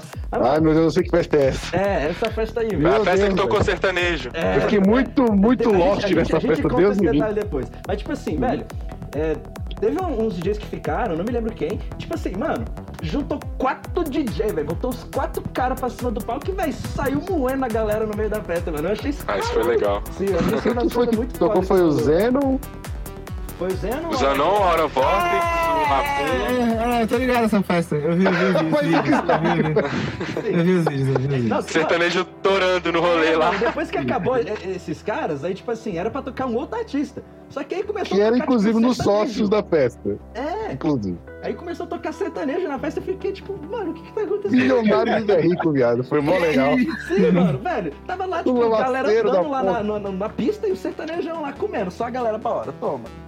Não, mas posso falar uma coisa, mano? Ó, você que tá escutando esse podcast aí de Brasília, você tá cansado. mano. Tá cansado de saber qual festa é essa, mano. Mas posso falar, mano, eu pessoalmente eu, eu respeito muito essa festa, mano. Essa aqui. Porque embora tenham acontecido essas paradas que não foram legais. Mano, eles ainda estão muito superior a, a- a outras festas que a gente tem aqui em Brasília, que acontece coisa muito pior, cara. Tipo, que eu já fui pra festa água. aqui em Brasília de passar sede, porque não tinha água. Tava um sol do caralho, não tinha uma sombra, não tinha como tu se refrescar de nenhuma forma, porque não tinha água pra beber, não tinha um córrego, uma ducha pra tu, tu se refrescar. Ou seja, era pra ficar lá no sol se fudendo mesmo. Quem foi de discussão. Dia. Meu Deus do céu, velho. O sol torando, você não tem uma água quente pra você tomar, velho. Em Brasília ainda. Sim, velho, nossa. Sim, Eu tô sim, imagina. Tem festa que realmente os caras são amadores mesmo, eles, tipo, acho que se emocionam demais quando vão fazer uma festa e não tem preparo pra isso, né? Às vezes o cara, tipo, espera duas mil pessoas, vem cinco mil pessoas na festa, tá ligado? O cara não se planejou pra aquilo e deixa a desejar mesmo. Mas, cara, tem muita coisa, assim, que acontece que, tipo, foge muito do controle dos caras, tá ligado? tem muitas festas, assim, que as coisas acabam fugindo mesmo e, tipo, não é culpa dos caras, tá ligado? Tem que tentar entender também os dois lados, né? Às vezes Sim, com é- Às vezes ele né? terceirizou ali o bar, o cara do bar Ah, vacilou, né? Vacilou, exato, exato, É, exato. teve uma festa mesmo que, tipo, super lotou porque a Abdusion não rolou. O Afonso tá ligado, o Thaís também tá ligado qual que é. Eu não vou falar, tipo, eu achei injusto meter o pau um pouco nessa festa, porque, cara, a tenda não, não tava esperando aquele tanto de gente. Não tava. E tava um som, mano. Um som violento, cara. Um som extremamente Nossa. violento. Isso é foda, cara. Isso É é a, tenda só, a tenda só cobria metade da pista. Eu, Afonso, nossos amigos, eu a foto desse dia, inclusive. Aí, mas, mas- mas posso falar uma coisa? Posso falar uma coisa? Ne- nego, nego vai pro universo paralelo lá, fica torrando no sol de 50 graus e, e sai rindo à toa e não quer nem saber. Toma água quente, ai que delícia, Água água quente. Ah, vai, vai cagar às vezes no banheiro, o banheiro tá cheio de merda, oh delícia. É Aqui, ó, Bahia, aqui, ó, Bahia. aqui mesmo onde eu tô, Aqui, ó. Mano, pra Mas, ó, começar, mas- se a gente gosta desse rolê, mano, é porque a gente gosta de passar perrengue, mano. Porque só de tu ir pra uma rave- fazenda, na Rave é puta que perrengue. pariu. Rave Sim, é mano. perrengue. Sempre foi, sempre vai ser. É, tipo assim, ó, se tu pegar uma rave sem perrengue, é estranho. É isso Você nem foi na É, rave, você exato. não foi na rave, primeiramente. É, E, e eu falei aqui do, do cocô no banheiro do, do, universo é só pra ilustrar, mas não tem cocô lá no banheiro não, tá? É bem, não, é foda, é foda. Teve, teve alguns que eles vacilaram, como normal, acontece, mas os últimos universos que eu fui, cara, pelo menos o último mesmo, assim, eu, cara, não vi o banheiro sujo uma vez, cara. Uma A vez. gente tem que dar aula pro pessoal de rave de Brasília, cara, porque eu não entendo o que acontece, mano. Teto, Não, mas é entendo. que lá. a- Explode dentro do banheiro. a sim, mano, sim, velho. meu Deus. Mas é que eu acho que eles mandaram muito bem na equipe de segurança do último cara aqui, de segurança de limpeza, que, cara, toda hora tinha gente limpando, toda hora. Pô, eu não entrei uma vez no banheiro e tava com um cheiro ruim, cara. Sempre cheiro. Porra, não um cheiro bom, né? Tem uma Mas única um- festa que eu fui que é mantém esse nível de padrão que você falou. Inclusive você tocou nela, o, o, o, o Thiago. Foi a, a Hipnótica lá em Goiânia. Ah, Ah, porra, o Murilo é sinistro, né, Murilo mano? deita demais nas festas. Mano, é Bom demais, não velho. tem um podcast que eu não vou puxar saco do, do, do, do Murilo aqui. Ah, não, mas ele, ele é sinistro, ele é sinistro. Não, o maluco é foda. O É um dos mais foda do Brasil, Então, ele, de festa. ele, é porque, tipo assim, porra, eu não tinha noção de outras festas, velho. Eu só conhecia, tipo, a cena de Brasília. Aí, tipo, porra, É um pouco vez- triste, é, digamos uma- assim. Um dia viraram pra mim e falaram, ô, tem umas festas lá de um cara em Goiânia que eles fazem uma festa muito boa. Aí eu falei, ah, beleza, né? Vou pra lá conhecer. Pra que que eu fui, mano? Eu me estraguei todo festa, velho. Ah, que E ele, e ele cresceu muito, né, cara? Tipo, ele, di- digamos que ele, a, cena de Goiânia tava bem apagada, assim. Ele começou fazendo hipnótica e foi assim, ó. Cada passo, um de cada vez e foi evoluindo. Pô, eu, to- eu toquei nas primeiras hipnóticas, não foi nas primeiras, mas foi lá pelas primeiras. Tipo, pra, pra duas mil, três mil pessoas. Hoje ele tava, falando, né, um pouco antes da pandemia, ele fez uma hipnótica, a edição especial dele pra 20 mil pessoas. Sim, sim. Tá ligado? Tinha muita gente. Tinha um oceano gente. de gente, cara. Bizarro, cara, bizarro. Então, tipo, é o resultado, pô, trabalho bem feito, né, cara? É, e pessoas reergueu uma cena e ainda reergueu com. Isso é uma parada legal de, isso é uma parada legal de comentar que sempre existe é, um trabalho bem feito, sempre vai colocar muita gente numa região, né? Então isso é uma parada bem louca. Não era uma cena que bombava muito, É, e o cara que fez um trabalho bem feito ali foi crescendo, foi crescendo, foi crescendo, foi crescendo, e chegou talvez 20 mil pessoas. É, é, cara, é, É um número Festa- velho. é que poucas, poucas festas no Brasil rola isso. Né? e às vezes a galera Um não vai nem. é, né? Um palco só e tal, né? É, É. e não é, às vezes não, é- a galera não vai nem por ser a rave ou por ser psytrance, mas sim pela festa. Ela é tão bem falada Sim. Que, tipo, pô, eu vou convidar os amigos aqui, pô, vamos lá conhecer essa festa e tal. Tá, é rave, tá? Às vezes a galera quer conhecer rave também, né? Mas, tipo, pô, pela rave ser muito bem feita e muito bem organizada, vai, tá ligado? E isso é até bom porque. É, é ser até bom porque daí ele acaba também chamando um novo público pra cena, tá ligado? É o zelo que o pessoal tem pelo público, saca? Isso foi o que mais me cativou naquele dia. Eu fui na, Ah, é na, sinistro. na Hipnótica há 7 anos, que eles. Essa aí teve três palcos, foi a que deve ter dado 20 mil pessoas. Foi a nossa primeira, né? Foi a nossa primeira ainda, pô. Velho, Passou um perrengue desgraçado pra chegar lá, meu Deus eu do não céu. vou nem entrar no mérito dessa história, mano. Mas, tipo assim, é, véi, a gente, tipo, chegou lá e foi, tipo assim, surpresa atrás de surpresa. Toda hora a gente falando, mano, olha isso, velho, saca? Tipo, até o final da festa a gente falando, mano, olha o zelo que esse filho da puta tá tendo com nós, velho. Mano, você chega... Detalhes, né? É, velho, é, é mínimo. Chuveirinho, né? Vários chuveirinhos durante a. É mínimo toda esse parte da detalhe, pista, pô. assim, e você né? fica, velho, que foda, velho. Você faz O pessoal fala muito bem também da Essential lá de, de, de- de Recife, acho que é, né? Tu já tocou lá também, né, Thiago? O pessoal Já. falava bem, bem- bem dessa festa, eu nunca fui nessa, não conheço também. Mas o pessoal também falava que tinha um cuidado bem forte, assim, com essa. É, nas, nas que eu, na que eu fui, na real, eu toquei em uma. Foi da hora, mas era tipo uma menor dela, né? Acho que ela focava bastante na do Réveillon. Teve uma do Réveillon que ela colocou ar-condicionado nos banheiros. Pô. O quê? Caramba, olha só, outro Ah. nível, cara. Espelho e tal, né? No banheiro das mulheres e tal. É, foi uma parada bem. É, foi uma parada bem. Bem bizarra, Vou assim. cagar fresquinho. É, não é, não é bem ar-condicionado, né? Lembra do banheiro do universo, Rafinha, que tinha, tipo, na... Tem um, tinha um banheiro na, no camping dos artistas, que o banheiro, tipo, tinha uma ventilaçãozinha por baixo, assim, tá ligado? Aí tu ia cagar, tu sentava do banheiro e tinha um venti- ventiladorzinho na tua boca. Na Bahia é sensacional, né? Porra, cara! Nossa, isso um melhor, hora, melhor hora do rolê era hora de cagar, pô. No banheiro, aceitar no ventiladorzinho. Porra, tá aí. Dá O único até que eu teria- que eu teria coragem de cagar em rave seria esse aí, mano. Porque os outros mesmo, eu não sei o que acontece, mano. Porra, Porra, pra cagar em rede, mano, tem que ser corajoso, cara. Tem que, Corajoso, mano. tem que ter É que culhões. lá é né? festival, né, mano? Não vai ficar sete dias. Sete dias tu tem que carregar, né?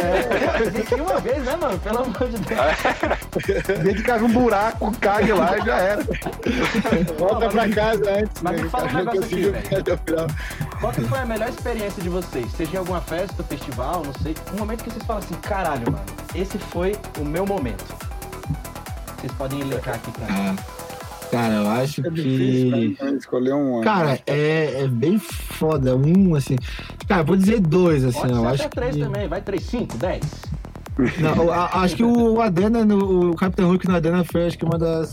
Se acho que a melhor experiência que eu já tive, assim, de, de, de vida, de música, de festa, de emoção, de felicidade, tá ligado? Acho que foi bem foda e. Cara. É difícil escolher qual delas, mas acho que todas as apresentações do Asterix no universo paralelo é uma coisa surreal, cara. Fé. Cara, o, aquele cara Ele é no monstro, universo paralelo. Sabe mixar não, bem, né, velho? Deve ser lindo, mano. Ele põe o rolê é. na mão, velho. Não é à toa que ele tá indo sempre. Todos os últimos três ele foi, tá ligado? E ele é, cara. Melhor é horário, assim. né? É, sim. Melhor horário. E é muito engraçado, cara. Tipo assim, ó. É o momento que a pista mais tá cheia de todo o universo, tá ligado? Sai nego lá do, do P Club que gosta de house pra ir lá ver ele, Sim, é o nome de peso, né, Bizarro, mano. É bizarro, bizarro. Acho que foi a primeira vez que eu vi, cara. Cara, pra ele tocar duas horas, ele também tocou três horas e pouco, três horas e meia. Foi bizarro, cara. Foi muito foda, foi muito foda, muito foda. Mas todas foram. Todas as, as apresentações dele que eu vi no universo é tipo uma parada mágica, assim, ó. Muito foda. É bom tu falar isso, Thiago, que aí eu, talvez o Afonso pare de ser hater do, do Asterix, porque, cara, o cara pra reclamar do. Eu, cara, mano. eu vou me defender depois sua fala aí. Se defende, você tem seus motivos. Ó, o cara. É porque, tipo assim, veja bem, o Thales ele tá, tá usurpando da palavra dele, tá? Ele tá Tô jogando palavras na sua boca. É, eu sou, entre muitas aspas, hater do Asterix. É que, tipo assim, É verdade, é mesmo. é, é verdade. Mas é porque, assim, o, o, o Asterix, na, eu, eu, eu digo isso por, tipo, o cara fazer produções musicais. É, tendo como em vista o ano de 2019 e o ano de 2020, se você comparar com o parceiro dele de projeto, que é o Ace Ventura, tipo, o Ace Ventura tá lançando muito, quase, sei lá, uma música a cada dois meses praticamente. Fora os projetos dele, que ele também tem o, o Alpha Porto e tal. Já o, o Asterix, tipo assim, eu Que é vejo... quatro? É, sim, sim, sim. Aí fora o, o, o, o Asterix, tipo, eu vejo ele lançando, sei lá, uma música, outra. Tipo assim, eu sei que ele tem a justificativa dele, que ele agora tá é, focando pesado na Shamanic Tales e tal. Mas, tipo assim, eu vejo, mano, o Asterix ele não tá, tipo, lançando quase nenhuma música. E quando ele tá soltando, tipo, ou ele tá indo mais pra, pra, pra a vibe da, da, da Square Base, ou então ele tá indo, tipo, na minha opinião, gente, isso aqui quem tá falando é a opinião Não, da claro, podem ser contra à vontade, mas tipo assim, na minha opinião, quem tá carregando solo o Alpha Porta é o Ace Ventura, saca? Tá ligado? É, Eu, eu acho isso. Tipo, Eu, Afonso Santos, vejo isso como opinião. Porque, por exemplo, se você pegar a música Omnia que eles lançaram, seja o Alpha Porta junto com o Burning Noise, mano, eu só vejo Burning Noise, só vejo Ace Ventura naquela música. E os mantras dos animais, pra mim, aquilo é o Asterix que fez, saca? Assim, isso é eu falando, é o meu hate que o Thales fala, que assim, o Afonso tá hateando o Asterix. lá. Fica aí a indignação. Na real, esse hate é só um, um, um fã frustrado querendo ver música do, do cara. É, não é hate, falo é. do, do, do Reart de 2016, mano, que obra, mano, pra mim o Asterix nunca vai lançar um CD tão supra-sumo como foi aquele álbum. É, inclusive eu tava escutando a, a Riart esses dias eu falei, meu Deus, que música é essa? Mas assim, ó, pra falar, falar minha opinião em cima dessa sua. É, cara, o Asterix, diferente do Ace Ventura, como tu falou, né? O Rafinha vai, vai concordar comigo, a gente sempre conversa sobre isso. O Asterix, cara, é, é impossível tu escutar uma música daquele desgraçado e tu não saber que é dele. Ele tem uma característica muito foda, cara. E assim, E ó. vem desde 2004 aí. Cara, né? ele vem desde muitos anos atrás é- e é incrível como ele fez isso. E tipo assim, ó, muitos, muitos tentam e não conseguem fazer igual. Com certeza. Ah, é a escala árabe, árabe tá lá, aqueles eu vou pegar essa escala e vou usar. Pff, coitado, não fica nem perto. O cara tem uma identidade única e ninguém nunca conseguiu fazer, tá ligado? O bagulho é muito foda. Fora toda, todo o nível de postura que ele tem, ele não é um cara desumilde como muita gente acha Eu que é, tá isso, que eu acho que é extremamente importante, né? Acho que a personalidade dele, como ele se comporta, leva aonde ele tá também, né? Ele se, É. sempre se comportou como um cara mais fechado, mas que é aberto ao mesmo tempo, troca ideia com a galera e tal, mas ele sempre teve meio intocável ali, né? Não é tão fácil assim. É. E, ele é e consegue né, fazer. E ele consegue, não, ele é israelense mesmo. Ele consegue fazer isso de uma forma muito natural. Ele, tipo, ele, ele tem o posto Não é dele. né? É, ele tem o posto dele de rei mesmo, ele é o rei do Psytrance, tipo, o cara é foda mesmo, todo mundo fala isso. Ele até diz que não, não, não gosta de ser chamado, mas ele é. E ao mesmo tempo, ele não é uma parada que é intocável. Tipo, pô, tu consegue trocar ideia com ele de boa, eu já troquei ideia com ele pra caralho, tipo, o Blaze também, todo mundo já teve um contato com ele. A gente encontra ele na festa, ele cumprimenta, ele é muito humilde. Só que ele, sei lá, ele, ele- eu não sei, eu não consigo nem explicar, cara. Ele tem esse posto e essa, essa posição, essa, sabe, de ser grande e tocável, mas ao mesmo tempo não ser, tá ligado? E essa parada da característica, mano, é impossível. Qualquer música, qualquer, por collab que seja, mano, e parece que ele sempre pre- prevalece. E assim, é, dizendo na minha opinião de, de produtor, né? Totalmente ao contrário desse Ventura, né? Esse Ventura, quando ele faz uma música com qualquer outro cara, tu sempre vê a, a característica do outro cara e tu não vê tanto desse Ventura. Acho que, acho que esse Ventura ele foi muito foda lá no início, quando o, o Fuon era o mainstream e o prog tava engatinhando. Aquela época ele era foda, ele era muito foda. O Ace Ventura era o único progressivo bom tipo, tocava nas Freck, né? festas. É, Freck também, mas esse Ventura era o tipo, o É, brabo, assim. Eu tenho uma Ele é- pequena treta com o Atlas também, mas não pelo som que ele faz, sim pelos sets que ele toca no Brasil. Pra mim, essa é a minha treta com o bicho, é, essa daí, entendeu? é, é, mas ele. Dele, pra mim, aqui no Brasil, não me desce, É, mano. Eu vi ele- ele- ele, ele ele uma vacila. chegou a ver ele Isso eu acho duas que ele vezes, vacila. tá ligado? Em menos de 24 horas, É. né? Foi, foi. A gente veio numa eu tenho- eu festa, tive a saiu- sorte, a sorte de que todos os sets dele do Universo Paralelo foram sets diferentes desses sets que ele toca no Brasil. É, porque eu vi um vídeo dele tocando no Adana e eu falei, puta merda. É aquela intro que ele tá usando há seis anos já. E não é uma intro de uma música. Não é uma intro de uma música lá que ele abre com a Janete Quilota. É a intro, a depois, a depois, a depois. São as cinco primeiras músicas que ele fez, tipo, um mashup, umas, umas viradas bem rápidas, assim. Que aquilo ali já vem de uns cinco anos atrás já. É, Cara, ele sempre coisa- faz isso no Brasil. Ele É, e tipo, faz. é sempre um set meio repetitivo, assim. Eu fiquei dois é anos esperando isso. ele tocar a Saara, cara. Fiquei dois anos pra ele tocar essa porra dessa música. Ah, aí é triste. Não. Nossa, Sara, Não universo paralelo. Melhor Mano, track dele, mano. Na Mano, ele opinião, velho. vira, e ele vira da Deep Jungle Walk pra Saara, assim, ó, mano. Nossa, Ah. mano. É isso que eu, eu só vi ele quando ele tocou com o Alpha Portal, cara. Eu só vi essa tag quando ele tocou com o Alpha Portal. Eu fiquei, nossa, graças a Deus. Eu e o Elias viramos um pro outro cinco meu e falou, velho, dois anos, mano, pra esperando tocar essa porra dessa música. Não é possível. É, isso Fala é uma, cara, isso é uma parada que, é, não sei porque, é, talvez é estranho pensar que ele, ele, né, o Astrix teria medo, né? Mas parece, né, uma, uma- de certa forma, uma... um- Um receio. É. Pô, se tocar o set, tipo, Astrix mesmo, tipo, pau na eu- ah, a galera não vai gostar, tá ligado? É, sim. Tipo, o set Ah, que ele cara, toca acho que seria o contrário, eu acho que o set que ele toca aqui, tá ligado?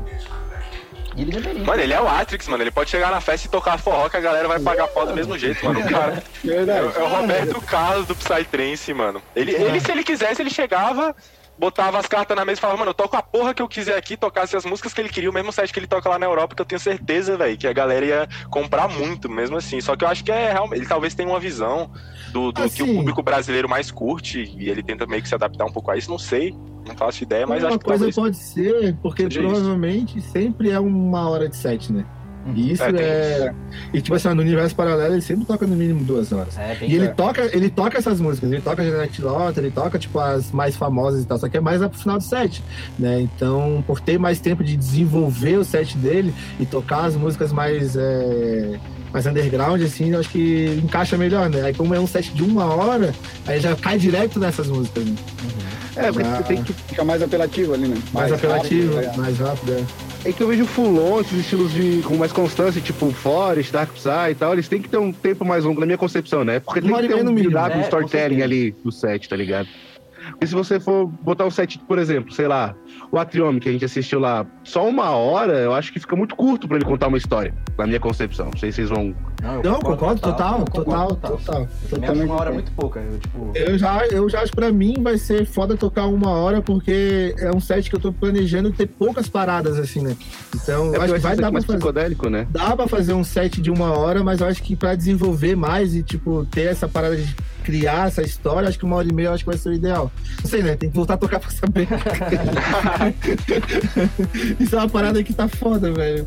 Até porque os artistas, eles têm muito mais track foda que pode durar duas, três horas de live. Vocês dois mesmo tem track a rodo aí, eu tenho certeza que daria pra fazer Ah, um ritual, pô.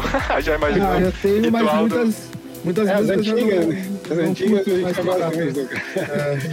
É, é. Mas normalmente uma hora sempre rola, né? Uma hora, mas aí quando passa pra uma hora e meia, normalmente eu já toco algumas tracks de outras pessoas, assim, algumas coisas dos amigos e tal, que não foi lançado ainda e tal. Normalmente eu faço isso.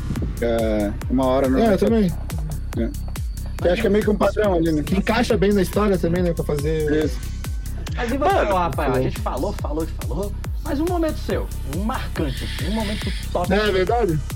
É, deixa eu ver aqui, o Thiago falou Asterix, eu posso confirmar isso aí, pra mim foi foda demais. É, eu tava com. Aquela do. É do Dwight White, né? Sabia? Qual- o lançamento do álbum do Dwight White que tu viu aqui no Marias. É, essa também é. Foi, não, foi no, não foi no Mariais, foi no Café Pinhão, mano, chamado. Café Pinho, né? Onde Essa é. daí foi muito foda, era um carnaval, acho que de 2004. Foi, pô, sensacional, assim, essa, essa festa foi muito massa. Aí o Universo Paralelo também foi sensacional, é, do Astrix, essas duas foram bem legais. Eu gostei muito do set do Pixel no, no Adana, achei muito foda, eu gosto muito do som do Pixel. É, deixa eu ver o que mais. Fora do Psytrance e Rage Against the Machine, eu fui no show que teve aqui no Brasil. Foi uma parada, Sonho, velho, caralho. foi uma parada bizarra. Como é que foi? Como foi o festival? SW, eu nunca vi tanta movimentação de energia, assim, tá ligado? Na rave tem muita energia, mas por banda, por ter mais de uma pessoa, ter vocal, a galera canta, tem guitarra e tal, fica mais dinâmico, né? Então, cara, foi uma parada muito foda, muito foda mesmo, assim. Foi aquele É. bagulho que rolou das grades lá, galera, tipo. Sim, no meio do Foi, show, né? os caras pararam, ah, por favor, dois passinhos pra trás. Então, tomaram o cu com dois passinhos pra trás. Caralho, vai tomar no cu, mano. Vai ter assim de terror, meu irmão. Até acabou a transmissão do SW, do, do- aliás, do Multishow, por causa que parece que quebraram lá as câmeras. Caralho, velho. bagulho. Mano, foi muito louco esse show aí, a parada. Quem for, quiser assistir aí, entra no YouTube, bota aí, mano. tem? Tem no YouTube, até, a- até o meio do show rola no YouTube. Mano, você dá pra ver assim, eles abrem com a Testify. E aí, mano, na hora que entra, meio riffzão de guitarra assim, mano, só dá pra ver o cara levantando um sorrisinho assim, que tem 50 mil cabeças assim, ó, pulando, tá ligado? Parada bizarra, bizarra. Foi, acho que a maior, co- como eu falei ali, a maior parada de energia, assim, que foi surreal, assim, esse dia. Uma experiência musical, né? É. E eu fiquei bem na frente do Tom Morello, assim, sinistro. Tira o cabo da guitarra e fazendo assim, com o auá aqui, tocando no cabo, Aham. coloca o cabo volta, toca de novo. É muito louco, mano. O cara é sinistro. É aulas e aulas a, cara, A equipe ali, todos Massa. os caras são muito foda. O PA tava monstruoso, JBL e tal. Porra, tava muito louco. Mano, você fala Tom Morello, eu só lembro da minha infância jogando Guitar Hero 3, mano. Você tem uma batalha do seu personagem contra o. É muito foda. Cara, tem um momento, meio do Rafa, que eu posso contar, que eu acho que ele vai concordar comigo. Primeiro universo paralelo que a gente foi, que a gente tocou, daí a gente saiu do 303, né? E a gente foi, vamos pegar agora eh, o main stage lá, né? Aí a gente chegou no main stage, tava tocando um som. Assim, todo respeito, mas ruim. Ruim. Aí o próximo era o Major Seven, né? E na época o Major Seven era o, cara, era o cara do momento, assim, né? Aí a gente todo ansioso ali, esperando, e tinha uma música naquela época que era que tava mais bombando, assim, a Back Underground, né? Major Seven Vinivit. Cara, o Major Seven entrou com essa música e, tipo, cara, o som, sei lá, foi 10 vezes mais alto que o som que tava tocando. Caralho. Cara, quando entrou o som, assim, ó, mano, o chão tremeu, velho. É, esse dia foi louco. Esse dia foi louco.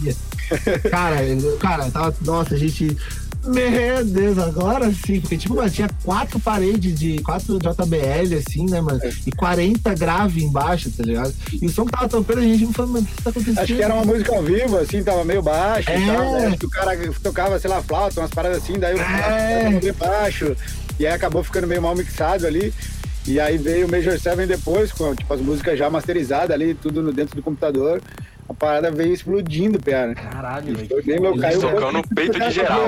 Cara, não, foi surreal. Lembrando agora mais uma do universo paralelo do Boris Brecher também, foi sensacional, Nossa, meu cara. sonho ver um set desse Ah, cara. meu, meu sonho tá sendo ver o Boris também. Ele ia Cara, tocar não- maio, mano, no Arung. Foi eu, eu acho que eu não vi, mano. Não cheguei a ver Boys Brecht, eu acho. Eu achei muito foda. Eu fiquei um pouco. é, ele foi, foi assim, acho que, se eu não me engano, ia tocar alguém no, no principal ali, não lembro quem que era. O Uffley, alguma coisa assim, um desses clássicos mais antigos. E aí não rolou, parece que tocou outra pessoa, a pe- pessoa perdeu o voo e tal. E aí o Boris Brecht começava tipo duas da manhã, assim. Cara, a galera até quebrou o deck que ia pra outra coisa, assim, de tanta gente passando por Nossa. Caralho.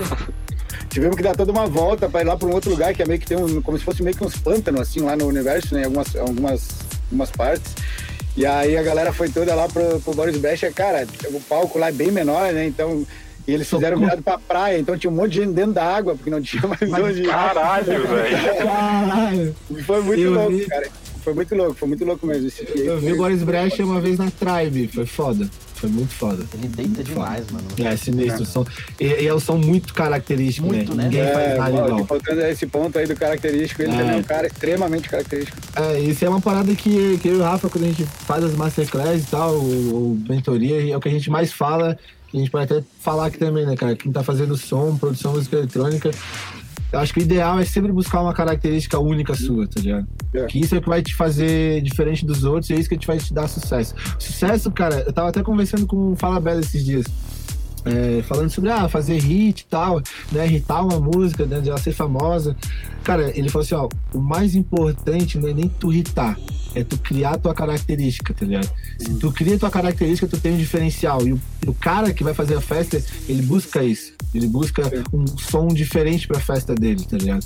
Então, acho que. Vezes o- hit pode ser meio genérico, às vezes, né? Exato, Então, Pode exato. ser meio. Hitar sendo característico, melhor ainda, né? É, Mas sim, só, é, só de estar É. fazendo uma coisa característica é, muito melhor do que qualquer hit, cara. Pode até ser um hit, mas se for uma parada que já existe muito comum no mercado, vai ser uma parada que tipo, vai estourar, vai durar ali dois, três, quatro meses e a vai acabar caindo no esquecimento, né? Agora, Sim. se você fizer um som diferente, ele vai perdurar pra sempre aí, você vai ser referência até que o mundo for mundo, mano. Tem um exemplo de um artista brasileiro, mano, que ele lançou um álbum é, em algumas semanas só, mano, que é o Kadum. Mano, É, que Kadum é álbum muito absurdo, mano, e diferente. Ele misturou um- uma pegada de jazz, um, uns- Não sei o instrumento que ele usa, mas o um Cadu, ele usa trompete. tipo um- um trompete, ele usa essa É, ele flauta, ele usa um né? monte de bagulho. Tá. E, mano, ficou incrível, é um incrível, desse. incrível.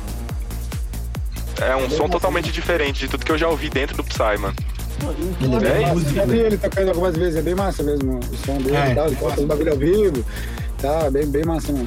E o que eu acho, bastante. acho legal é que, tipo assim, o, o Thiago ele tem propriedade pra caralho pra falar disso também, né, velho? Real. Mano, o bicho, tipo, ele mudou total a, a, a linha de som dele, tá ligado? Não só isso. Tipo, além dele ter mudado as características, ter se envolvido cabuloso no som dele, o bicho também hitou pra porra, mano. É, só pegar lá de Paradise, pô. Véi, o bicho, ele, ele hitou, foi o quê? Do segundo lugar do Beatport que tu veio, velho? É, do segundo lugar do segundo. Beatport, identidade visual nova. Eu falei, caralho, esse É, é, não, o Thiago aí, filho. A, a Lost Paradise eu dei, não sei, acho que eu dei sorte, cara. Dei sorte. Não. Sorte a Que pessoa nada. Na verdade, foi o número um, né? O Vini 20 que tava em primeiro. Só- é, pra mim é número um, pra mim é número um. Mano, mas, velho, a parada é sorte, tipo assim, alguém. Mas valeu, cara, sorte, obrigado, Mas, então. velho, tu se mantém sempre no nível constante, tá ligado? Isso que eu acho muito foda. É, então, ele falando sobre esse lance da característica, foi o que o, foi o, que o Falabella falou pra mim. Ele falou assim, cara, tu, eu tô escutando a tua música nova aqui e a minha mulher falou isso aí é do Thiago, né? tipo, a mulher dele, tipo, nem. que, Tipo, ela tá antenada e tal, mas não é, tipo, a fã pra caralho das coisas do Psytrance e tal. E ela falou, pô, dá pra reconhecer que é o som dele. Então, aí ele falou, cara, acho que tu alcançou, tu conseguiu o que muitos buscam durante anos, como eu busquei, né, durante anos. E acho que é, que é isso. Acho que é o mais importante do que qualquer coisa, do que irritar e tal, é tu criar tua característica. Bom quando irrita, né? Claro, Sim, tipo, sim. Paradise. Graças a Deus irritou, mas eu acho que fazer o som característico e se irritar, pô, show de bola, tá ligado? Com certeza. Eu acho, eu acho que isso vai ser bem importante, inclusive, pela essa transição que está rolando, as pessoas focarem mais no negócio da realmente de uma identidade, de ser original, de fazer o que realmente gosta e sair um pouco dessa, ah, eu preciso fazer o hit, eu preciso bombar, eu preciso fazer o, eu sou o próximo Vini Beat, eu quero fazer triplet com mantra. Então eu via vários artistas repetindo repetindo repetindo a track para tentar fazer uma parada que bombasse e tal. Então eu acho que as pessoas vão ser mais livres agora a partir desse ponto, eu acho, de realmente fazer o que está no coração e fazer o que está dentro da, da tua cabeça ali. Falando do Thiago, acho que realmente ele fez uma parada que eu até, fui, eu até comentei pra ele, cara, vai ser um tiro no pé, tu tá maluco. Todo mundo falando. Todo mundo. Faz isso. Mas, cara, eu acredito que a carreira dele tá muito maior, ele é muito mais respeitado, ele evoluiu muito mais musicalmente e acho que foi uma das, das, das se não a mais, uma das mais é, um dos melhores movimentos dentro da carreira dele ali. Então acho que isso é bem importante. Espero que todos os artistas tenham feito isso também na quarentena, tenham pensado mais no que, que realmente gosta, tentar é, tá desenvolvendo ali o seu estilo e tudo mais. E como eu falei antes, o público vai atrás do artista, né? Não é o público que decide o que, que o artista vai fazer, né? Então é o, o artista, o artista que vai escolher o que, que o público vai, vai escutar ou não.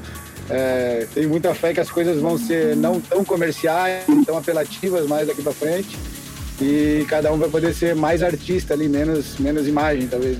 Eu acho que até a pandemia contribui um pouco pra isso, porque tá todo mundo em casa, então não tem aquele negócio de você ver a track hit no rolê Na e pista, testar. É. Sim. Então é, é um bagulho que eu acho que os produtores eles estão tentando fazer algo que tenha uma, uma identificação por parte maior do público. Eu acho que isso talvez possa envolver outros tipos de elementos é, na música, não necessariamente que busquem aquela euforia, né? Que era o que a gente estava acostumado a ver antes. Então a gente, atualmente, eu pelo menos venho ve- visto isso muito nos lançamentos, muita melodia, muitos instrumentos diferentes que antigamente a gente quase não via no Psytrance. E, mano, eu fico extremamente feliz com isso, porque eu gosto mesmo de, de ver coisa diferente. Eu dei o exemplo aí do álbum do Kadum e é exatamente isso. É uma parada totalmente diferente, uma releitura do bagulho, sabe? Porra, isso é muito foda e dá uma revigorada na cena também. Você vai pra festa e escuta um negócio diferente. Todo, acho que, Sim. porra, todo mundo vai querer ir pra uma O festa novo assim, do né? Syntatic, né, velho? Caralho, eu fiquei de Também. esse É. Tá, que tá sinistro. Acho que tá Ele sinistro. Ele também foi um cara que evoluiu muito na parte musical e identidade sonora. Acho que ele se encontrou bastante aí nesses últimos dois anos, aí, três anos talvez. Acho que foi bem massa, assim, tudo que ele tá fazendo. Tá fazendo muita música, muita música massa, uma identidade bem boa. Curto bastante o som dele. É, o som dele ficou bem característico, acho que conseguiu exatamente aquilo que a gente tava falando de- do som característico. E qualidade, né, cara? Qualidade. O Vini tá fazendo um trampo fudido mesmo, sinistro. Sim, mano, monstruoso. A gente Ah, a gente bateu um papo começou com junto, ele né, no... mano? Sim, pois Nós é, três a né? gente começou Vocês são- junto, Vocês são brother, né, velho? Então, Ele, a- ele a- contou pra gente. Outra, outra fita que o Rafinha também, ele me apresentou pro Psytrance, e a CDJ, a gente comprou dele também, as primeiras CDJ, tipo, o Vini comprou dele, né? Caralho. Então, tipo, ele tava, é, ele tava indo pra morar em São Paulo, que ele ia fazer o curso de produção na AMB, aí ele tava vendendo algumas coisas pra, né, se, se sustentar lá, se manter lá. Aí ele vendeu a CDJ pro Vini, daí foi nosso É. primeiro passo como DJ, assim, na CDJ. É. Aí, como eu tava em muito São Paulo, foda. eu não acompanhei muito o começo, né? Eu tinha começado a tocar um pouquinho antes, é, talvez acho que um ano antes, provavelmente. Eu fiz aquela transição ali que eu falei do, do rap, picape e tal, pro CDJ, daí comecei a tocar Psytrance e tal. E, e aí depois eu falei, não, cara, quero começar a produzir, e aí fui para São Paulo, e aí foi que essa, que lá eu não ia usar muito, e queria focar mais na produção e tal, e aí acabei vendendo esse CDJ para levantar a grana para ir para lá, assim. Foi essa a história. É, eu acho que a Rafinha come- começou até um pouco antes, acho que uns dois anos esse papo. porque Eu lembro que, que a gente ia em várias festas que a Rafinha tava tocando nas PVT, que a Rafinha tocava e a gente ia lá curtir, a Rafinha tocando. Aí eu lembro ainda, foi muito engraçado, mano. Teve uma festa que a gente foi, uma PVT do Chaleira. Chaleira, Chaleira era o cara, Chaleira era o cara clássico que fazia PVT aqui em Floripa. Aí o Rafinha. Aí o Rafinha abriu com uma música, o set dele, eu falei, meu Deus, que música é essa, rapaz? Eu, eu já fui lá outro, vai mandar esse som aí, cara, pelo amor de Deus, Aham. Ô, Era uma música do Cypress Film versus Switch, que não tinha nome, né? Que naquela época dos trailers tinha várias músicas sem nome, né? Tipo NN, né? No Name. Daí essa música ele mandou sem nome, no name, e até hoje nunca lançaram, mano. O quê? Caralho, Nunca lançaram. tava pronta. Não- é, tava pronta. Esse pá até tem aqui, velho. Loucura. Eu lembro, eu lembro Caralho, velho. Só as unreleased, velho. É. Muito doido isso, velho. Véi, agora eu tô mudando totalmente de assunto, velho. Eu queria fazer uma pergunta pra vocês que eu tenho certeza que vocês têm muita história foda, mano. Véi, qual foi o principal, maior perrengue que vocês já passaram no mundo do, do Psytrance, indo pra rolê? Porque, por exemplo, o Roger até comentou mais cedo, vou tentar resumir a história dele, mano. O bicho foi pra um rolê e na hora da volta, a excursão que levou ele pra outro estado, porque a festa era em outro estado, É, foi foi embora e deixou o bicho pra trás. Só simplificando a história. Não, e um croquetão, ele tava um croquetão de sujeira. Meu irmão, te pega o caminhão pipa, areia na cara, né? Foi delícia. Nossa. Foi um perrengue Puta. sinistro, mano. Mas Cara, e, e o de vocês, mano? Vocês já viveram um bagulho muito doido assim? Vocês têm alguma história desse tipo pra contar pra gente? Deixa eu pensar. Cara, essa- tipo assim, como DJ, assim, tem vários perrengues, assim, mas não tanto absurdo assim de ficar no estádio. Tem uma engraçada, tem uma engraçada, inclusive até o Thiago tava junto, era na época que a gente tocava junto. Não vou falar o clube aqui também para não ficar chato, mas a gente tava tocando num lugar. E aí eu tava, eu tava, por exemplo, do lado direito, o Thiago do lado esquerdo, e o técnico de som tava aqui do meu lado, assim. E aí a gente tava tocando e tal, e de repente, tum, sumiu o grave. Aí eu, porra, subiu o grave, então eu olhei pro cara dele, calma, calma, já vai voltar. Deu, porra, já vai voltar? Como assim, velho? Como assim, velho? Tipo, o bagulho tava esquentando muitas potências, eu acho, e tal, e tipo, meio que desligava os amplificadores dos graves. E aí, pô, tá, a gente tava tocando no meio do set, né? Não tinha como parar os graves, né? E aí o cara, não, calma, calma, já vai voltar. Foi uma bad meio. Vem aqui, vem, filha da puta, né? pra, pra ele, tipo, ah, não, sumiu os graves de boa. Ah, mu- não parou a música, a música tá rolando, isso que importa, tá ligado? Porra. Cara, teve vários perrengues, Porra. porra. Eu já fui esquecido no hotel, já me contrataram, eu fui pra fé. É, Que, fui pra mano? fé, é, o primeiro que eu cheguei lá, eu fui lá pro Nordeste. Me contrataram, foi até recentemente, foi um pouco antes da pandemia. Me contrataram, beleza, pagaram o cachê, tudo certinho, compraram os voos, porra, hotel, tudo certinho, beleza. Cheguei lá no aeroporto, já não me buscaram no aeroporto. Mas até aí tudo bem. Do aeroporto até o hotel, pô, Uberzinho, pá, fui pro hotel. Aí fiquei lá no hotel, e em contato com a agência, né? Chegando perto da hora, ó, o cara não chegou e tal. Não, calma aí, vou tentar contato. Não consigo contato, e meia hora, uma hora, duas horas. Já, já, já tinha dado a minha hora de tocar, e os caras não tinham ido me buscar, ninguém conseguiu falar com o cara. Fiquei lá no hotel esperando. Pô, eu ia tocar 5 horas da tarde. Era tipo umas 9 horas da noite, o cara, pô, tô indo aí te buscar, vem tocar agora, vem. Eu falei, mano, tá maluco, eu não vou agora tocar, mano, tá louco? Tá doido? Tá na Disney, porra. Tipo, Organizado, cara. é, é, tipo, a, a festa, a festa era pra acabar 8 horas da noite. Ele ficou, tipo, esquentando lá, tipo, segurando a galera pra vir buscar às 9 horas da noite pra ir lá tocar. Eu falei, não, mano, agora.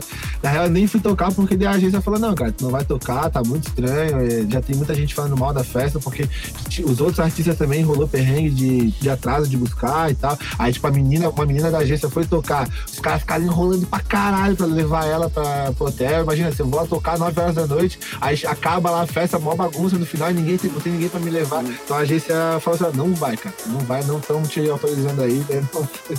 Fui só passar um final de semana em Recife, lá de boa. Dá uma passeada. Cara, tem- também, é, É, boa. te- teve o- Ah, não, contei, contei. É, era, anivers- era casamento do meu irmão no sábado. E aí eu tinha fechado uma festa, daí eu falei, ah, vou ir. Era em Natal a festa. Aí eu falei, não, de boa, vou ir, eu vou, pego o primeiro voo de domingo, eu chego lá e toco à tarde, lá, tranquilo. Aí beleza e tal, foi, pô, casamento, né? Tomei um ferro fudido, nem dormi. O voo era tipo 3 da manhã, assim, bebi a, a todas, aí depois fui meio que pra casa do, do- da galera que tava ali no casamento, num, num after, assim, do casamento. Bebemos mais uma, fui direto pro aeroporto, cheguei lá.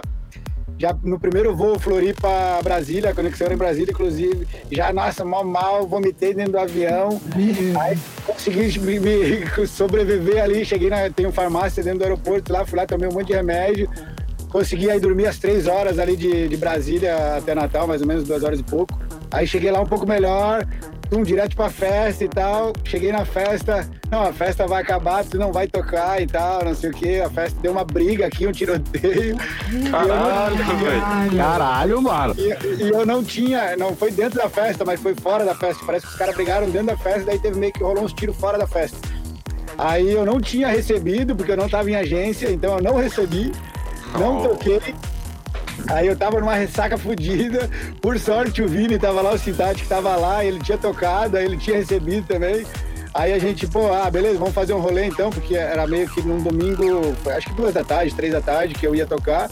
Aí já deu esse BO aí, a gente saiu fora, fomos pra um outro rolê, aí pelo menos melhorou um pouco. Depois que eu encontrei o Vini ali, a gente acabamos pegando um outro rolê lá que tava, tava acontecendo e tal.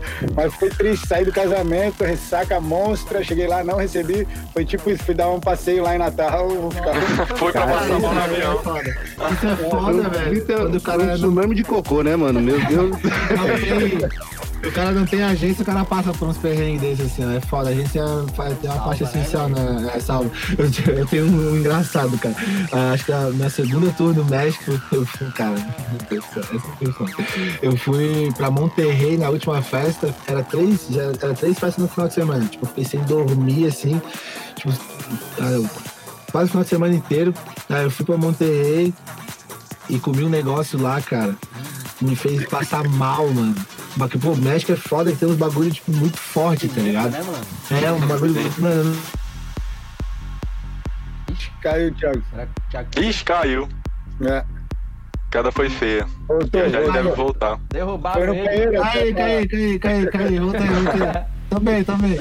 Não, cara, o negócio lá é muito zoado, mano. Passei muito mal, muito mal. Aí na volta do avião.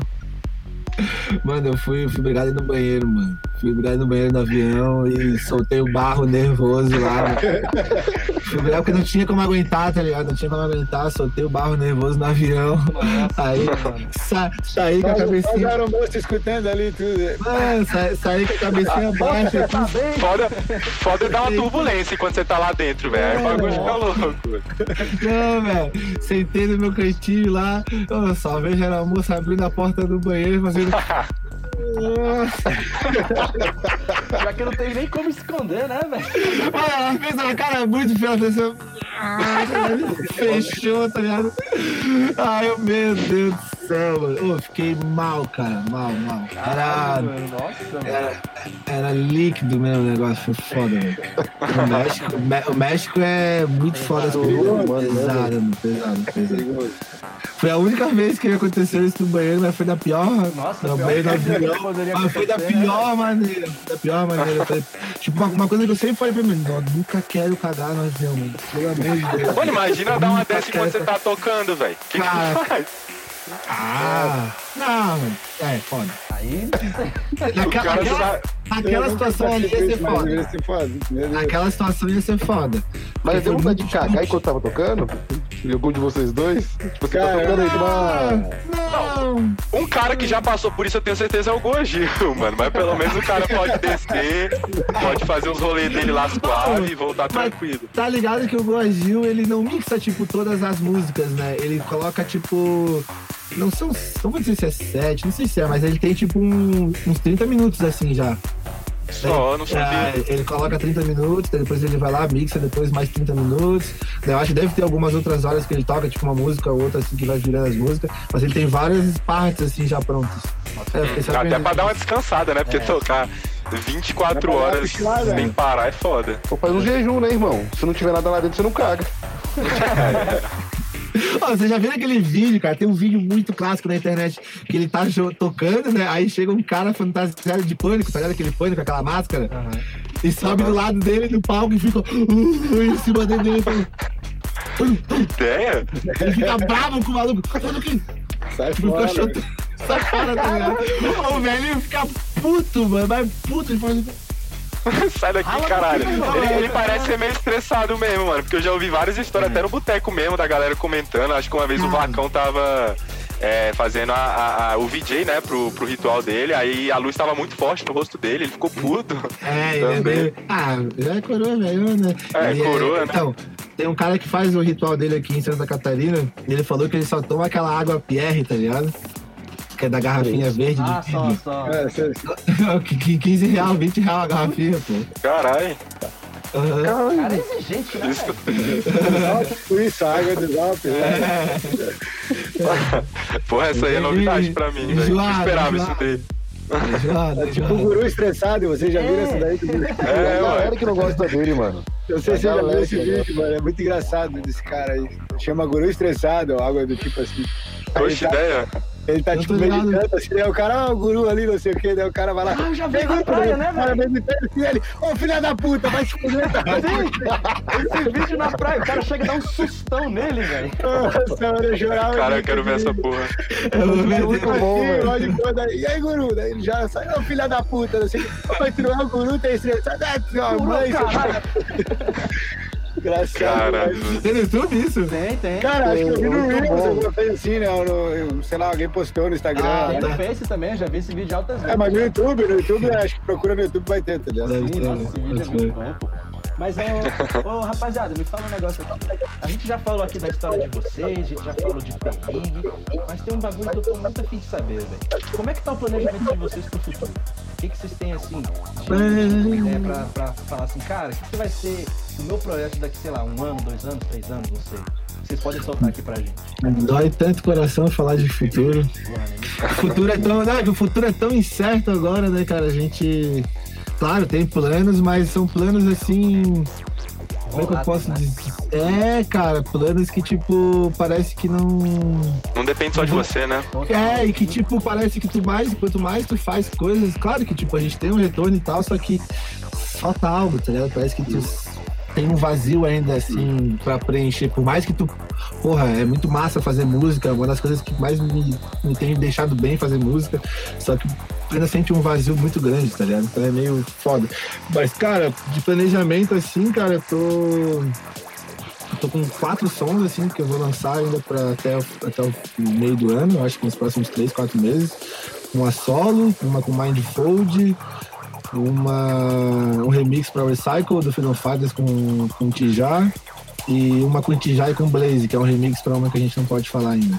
A gente vai começar, eles vão vir pra cá, inclusive, eles vão, vão vir inclusive pra cá amanhã, sexta. Fé. Ah, que da hora, vocês vão fazer presencial então, fazer a É. session aí até terminar a track. Já e o, e o Henrique vão vir pra cá, daí a gente vai fazer essa sessão. É, é, é uma das músicas assim, cara. Mano, essa é sinistra. É, um, é, é um- eu também quero saber aí, é, é, um- é uma música que é, é- já é um hit, já é um hit. E ela é, tipo, muito hit, assim, ó. Tipo, da cena trance, ela é muito hitaça, assim. Só que ela é de um outro estilo. Só. De um outro estilo. Caraca, é. agora eu tô curioso pra caralho, velho. Eu tô curioso pra ver. É, se eu falar o estilo, já, vocês já vão sacar na hora.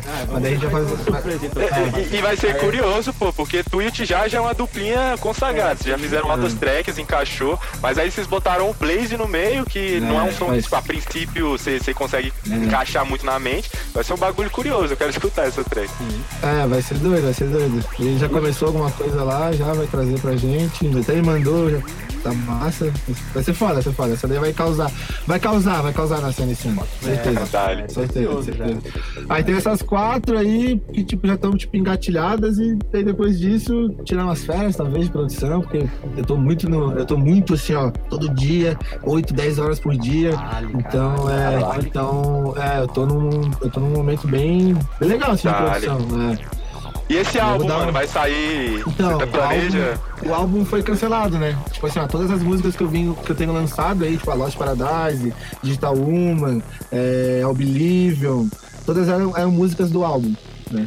Eram músicas do álbum que eu decidi lançar Como single. é, como singles, é. Então tem Adventure Mode também agora, que é uma solo que eu vou lançar. Tem Advances Mindfold, que é God's Time, que também é- era do álbum. Então vai ser tudo... A Sounds of Madness também, com Tijá era do álbum. Então elas vieram como single, né? Eu despedacei, tipo, digamos que eu desisti um pouco desse sonho, porque eu acho que não, não ia valer a pena, durante esse momento de pandemia, lançar um álbum, né? É, até tipo assim, porra, entregar tudo, né? Porque, pô, a gente tinha todo o planejamento do álbum, depois de fazer a, a tour do álbum, né? Fazer uma parada bem marcante em cima, uma promoção bem grande em cima do, projeto, do álbum.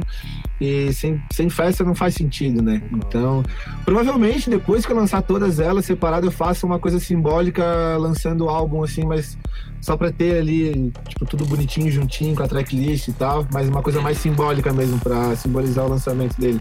Mas elas vão vir todas como single antes, né? É, realmente. O Bunny Noise lançou um álbum É, também no meio da pandemia e, tipo assim, eu senti muito que foi muito nerfado, se eu puder usar essa palavra, assim, porque foi um álbum incrível, tipo, sinistro, só track mim, ele é um Mas a pandemia... Não Sim, mas a né? pandemia, É, o Vini também, né? O Citático também lançou o Teca Ride bem no início da pandemia, né? Ele pô, ficou bem triste com a situação porque foi foda. Inclusive fez um ano que a gente tava masterizando lá o álbum esses dias, até vi ali nos itens arquivados. Fez um ano que ele até postou, acho, é, que tava lá em Curitiba, eu tava morando em Curitiba na época. E a gente fez a master e aí acho que deu, sei lá, uns 10 dias depois aí, que deu dia 15, acho que de março. É, o bagulho. É, deu- 18 de março, né? 18 de março foi o lockdown no Brasil. Primeiro. Sim. foi. É, cara, eu acho que agora na pandemia, velho, que, tipo assim, caiu bastante os números de todo mundo. De todos os produtores. De todos, da, É, do, querendo do ou não, maior ao menor. O Psytrance ele é muito movimentado por conta do ciclo das festas, né? A galera vai pra festa, fica no hype, quer escutar. Acaba que sim, as festas diminuem muito. A gente sente muito isso também, até mesmo no, no boteco, no vinil. É, não é um som assim muito pra se escutar em casa, né, cara? Tipo, porra, é, eu escuto porque eu gosto muito, e claro, deve ter muita gente que escuta aí. Eu também. Que foram. Eu, por exemplo, dia. Foi, foi essa galera que continuou escutando ali no. Que tem os números que continuam ali. Mas muita gente parou de escutar porque não é uma coisa que eles escutam no dia a dia. Por exemplo, eles vão pra festa, aí naquele momento eles escutam pra fazer um after, pra fazer um. Um esquenta, entendeu? Né? Tipo, essa galera parou de escutar. Porque não é, tipo, realmente fã da parada ali, que gosta da parada, tá ligado? É, que cracudo igual nós. Mas e você, Deu- deu uma Rafael? baixada. Quais são os seus planos aqui pro seu projeto, daqui ao futuro, que você pode falar pra nós? Tá, vou falar dos lançamentos. Vou com certeza continuar aí. Eu tô com uma, um planejamento um pouco de lançar um pouco mais coisa. Normalmente eu não lanço tanto. É, eu comecei a dar o start aí dos lançamentos com a Kids. Aí comecei, fiquei um tempo sem lançar porque eu achei que ia voltar, ficou meio que naquela assim, né? E aí lancei a Bounce, aí agora, essa sexta-feira, sai uma collab com o Major Seven, um álbum dele, tá bem legal. É, após isso sai um EP junto com o Syntactic de duas, de duas tracks que a gente tem, uma já, que acho que deve ter uns dois anos e pouco, três anos, que a gente nunca terminou. E, e aí uma outra track que a gente fez mais, mais nova, mas também não, não, não tinha terminado ainda, então a gente decidiu juntar e fazer o EP com as duas. Após isso tem track com Blaze, que é essa mais melódica aí que eu falei, que provavelmente vai ser mais pro meio do ano ali, talvez junho, maio, junho. É, acho que esse lançamento do, com o Syntactic em abril. E aí, pro segundo semestre, tem umas músicas maiores, assim, que provavelmente as festas já vão ter voltado e tal. Aí tem uma track Blaze, Scyther e Bass Cannon, que a gente tá postando bastante nessa track. Bem da hora. É, o vocal do Black Mirror fala bastante sobre essa ideia aí que a gente tá passando e tal. É, tenho também o remix que eu tô fazendo junto com o Vegas, da, da track Tomorrow, do Capitão Monk e Copsey Geister. E essa daí tá Caraca, eu me amarro nessa track, mano. Tipo, foi uma das tracks que, tipo, quando eu entrei no Psytrance, assim, tipo, meu olhinho brilhou, tá ligado? Falei, caralho, que track é foda. Eu ficava em loop Essa é- infinito, assim, no ouvido, mano. Já foi maior- um dos maiores hits da, da cena trance já. Sim. É, essa é brava, mano. massa. Quero Aí ver ela tá meio que ali pra, pro- esperar ter festa, tocar, porque ela nunca foi tocada, então é, é, de certa forma tô fazendo alguns lançamentos agora, mas deixando talvez as, as tracks mais importantes pro segundo semestre para tocar, ter vídeo de festa, até para próprio o- pra quem é produtor, né, ajuda bastante tu tocar na festa, ver o que que tá legal, o que que não tá legal, então tu acaba sendo de certa forma uma referência ali para ti a pista, então Quero esperar um pouco essas aí. Tem mais um remix bem legal que eu tô fazendo junto com o Blaze, de uma track bem foda. É, que também não pode falar. É, e, Eu só acho que eu sei qual que é, acho que eu sei é, é. acho que sabe. E, cara, é, deixa eu pensar aqui. Tem mais algumas coisas aí que eu não lembro agora de cabeça, mas eu tenho mais uma track original que eu comecei, mas tá bem no, no começo, assim. E fora as partes de produção, tô investindo bastante aí na parte de, de, de aula, de curso, de workshop. Tô fazendo live toda semana também pra galera que produz aí na, no YouTube. É, tô planejando um workshop aí pro final de abril, começo de maio.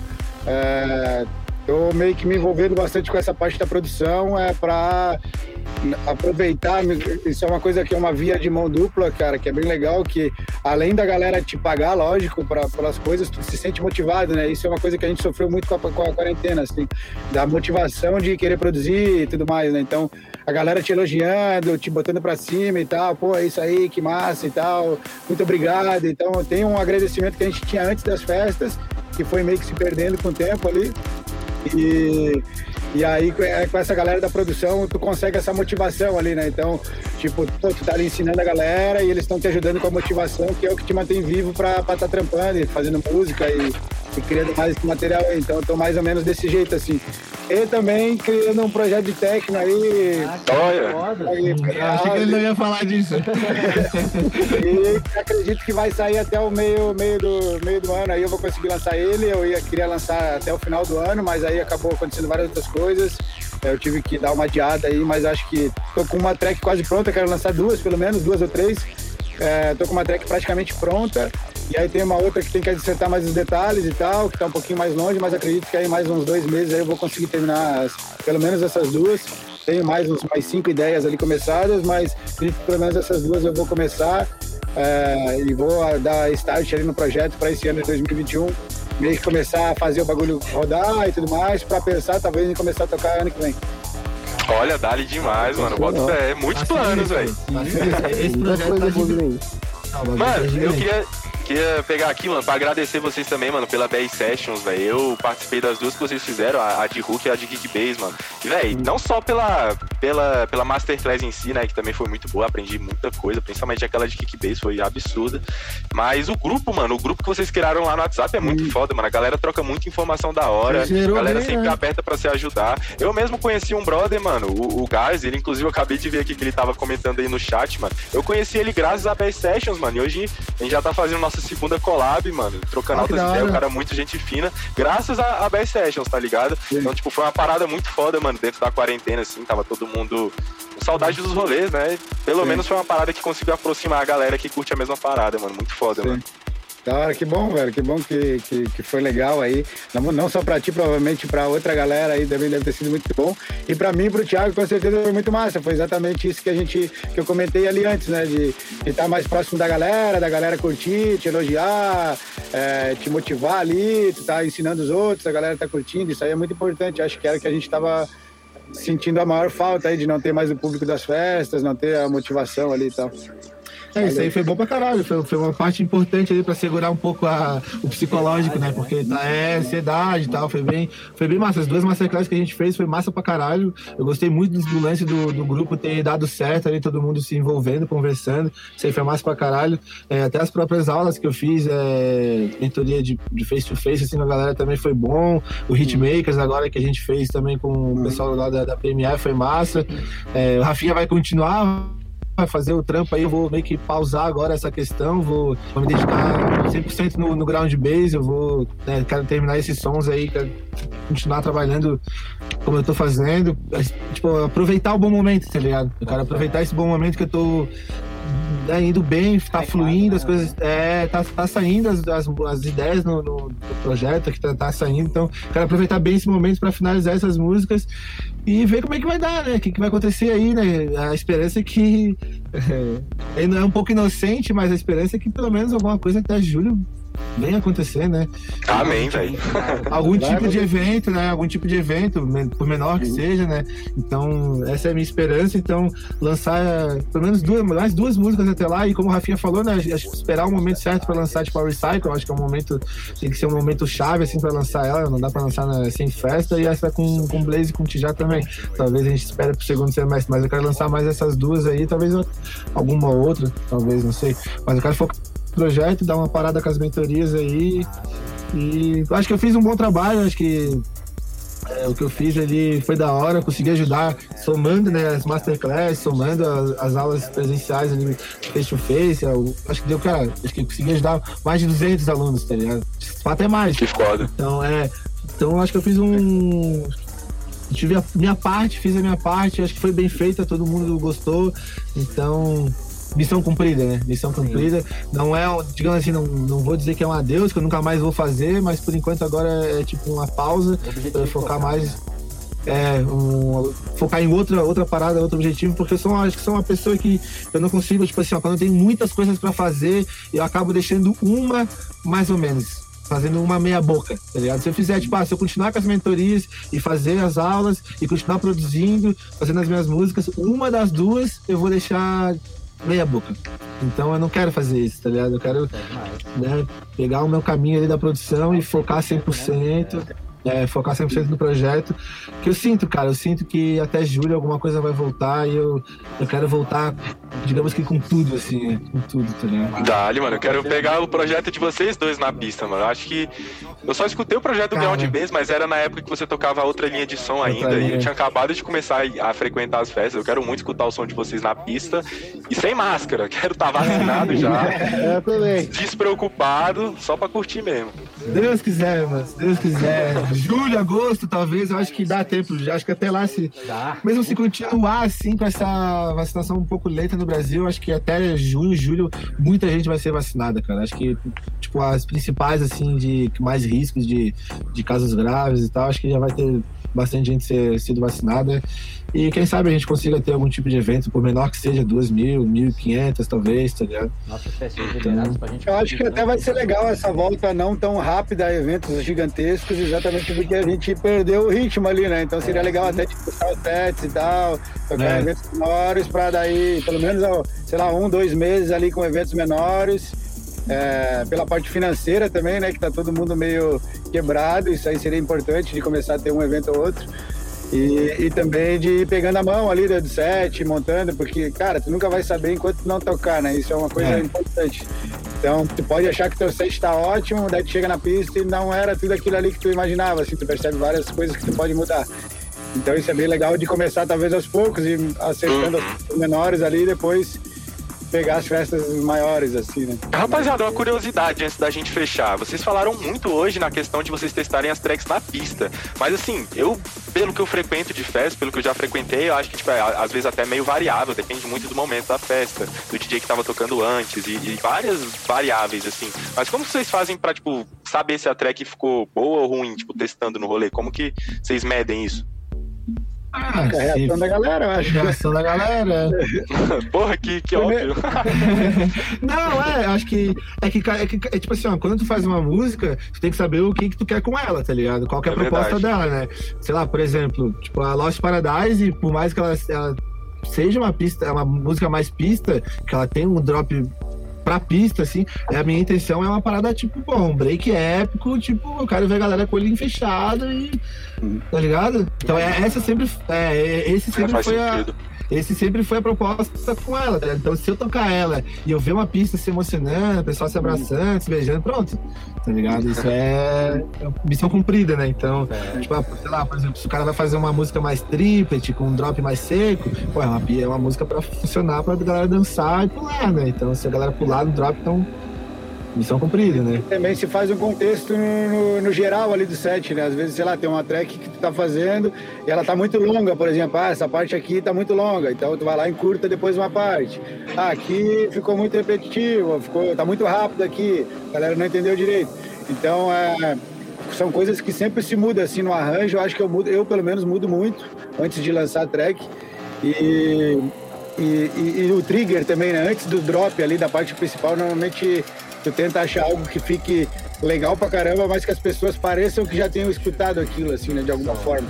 Então que mesmo uma pessoa que não conhece a track, ela vai saber quando vai entrar, é, então o kickbase e tal. Então aquilo ali já, já ajuda a criar aquela energia de que vai entrar o, o kickbase, assim. Acho que isso é bem importante.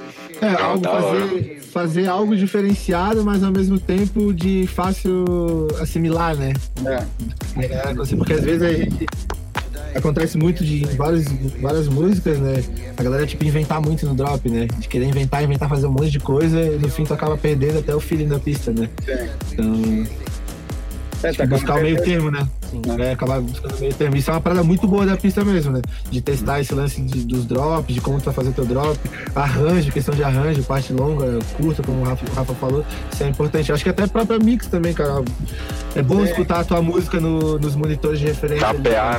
né? Não na PA, né? Porque tu não tá ouvindo a PA, mas os monitores que tem no palco, né? Ah, sim. normalmente, normalmente aqueles monitores são bons e que te dão uma boa percepção, né? Referência do, do- de como tá a tua mix. Às vezes, alguma coisa que tu achou que num volume bom aqui no teu estúdio, tu escuta lá, não, porra, tá baixo, posso aumentar isso, tá ligado? E- várias coisas, até Pegar kickbase uma também. Aí, uma coisa assim, né? Nossa, nossa. Meu sonho é pegar uma festinha com Puri Groove, mano. Sim. Porra, Mas é, é- é bom. Mas é isso, rapaziada. É, a gente vai encerrar agora o podcast, porque, meu Deus do céu, a gente tá quase duas horas aqui falando. Se eu pudesse, Caralho, ficava- passou rápido. Sim, mano. se Passou pudesse, bem rápido, muito Passou demais, velho. Eu ficava umas 3, 4 horas direto, mas assim, a gente vai ter que lançar e acho que a rapaziada não vai sustentar falar 3 horas. Ó, e- e- Não, mas que isso, ó. Isso aqui é só a parte 1, mano. Depois a gente É, com certeza sim, marca outro papo mano. aí. Bora, bora. Já, bora. já junta mais gente pro papo, troca as conversas. Mas é presencial, mano. Que Quando vocês vierem tocar.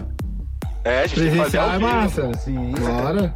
Não sei se eu vou ter condições se for numa festa, tá ligado? Ah, eu acho que a gente se Tem que ser segura. antes da festa. Tem que ser antes da festa.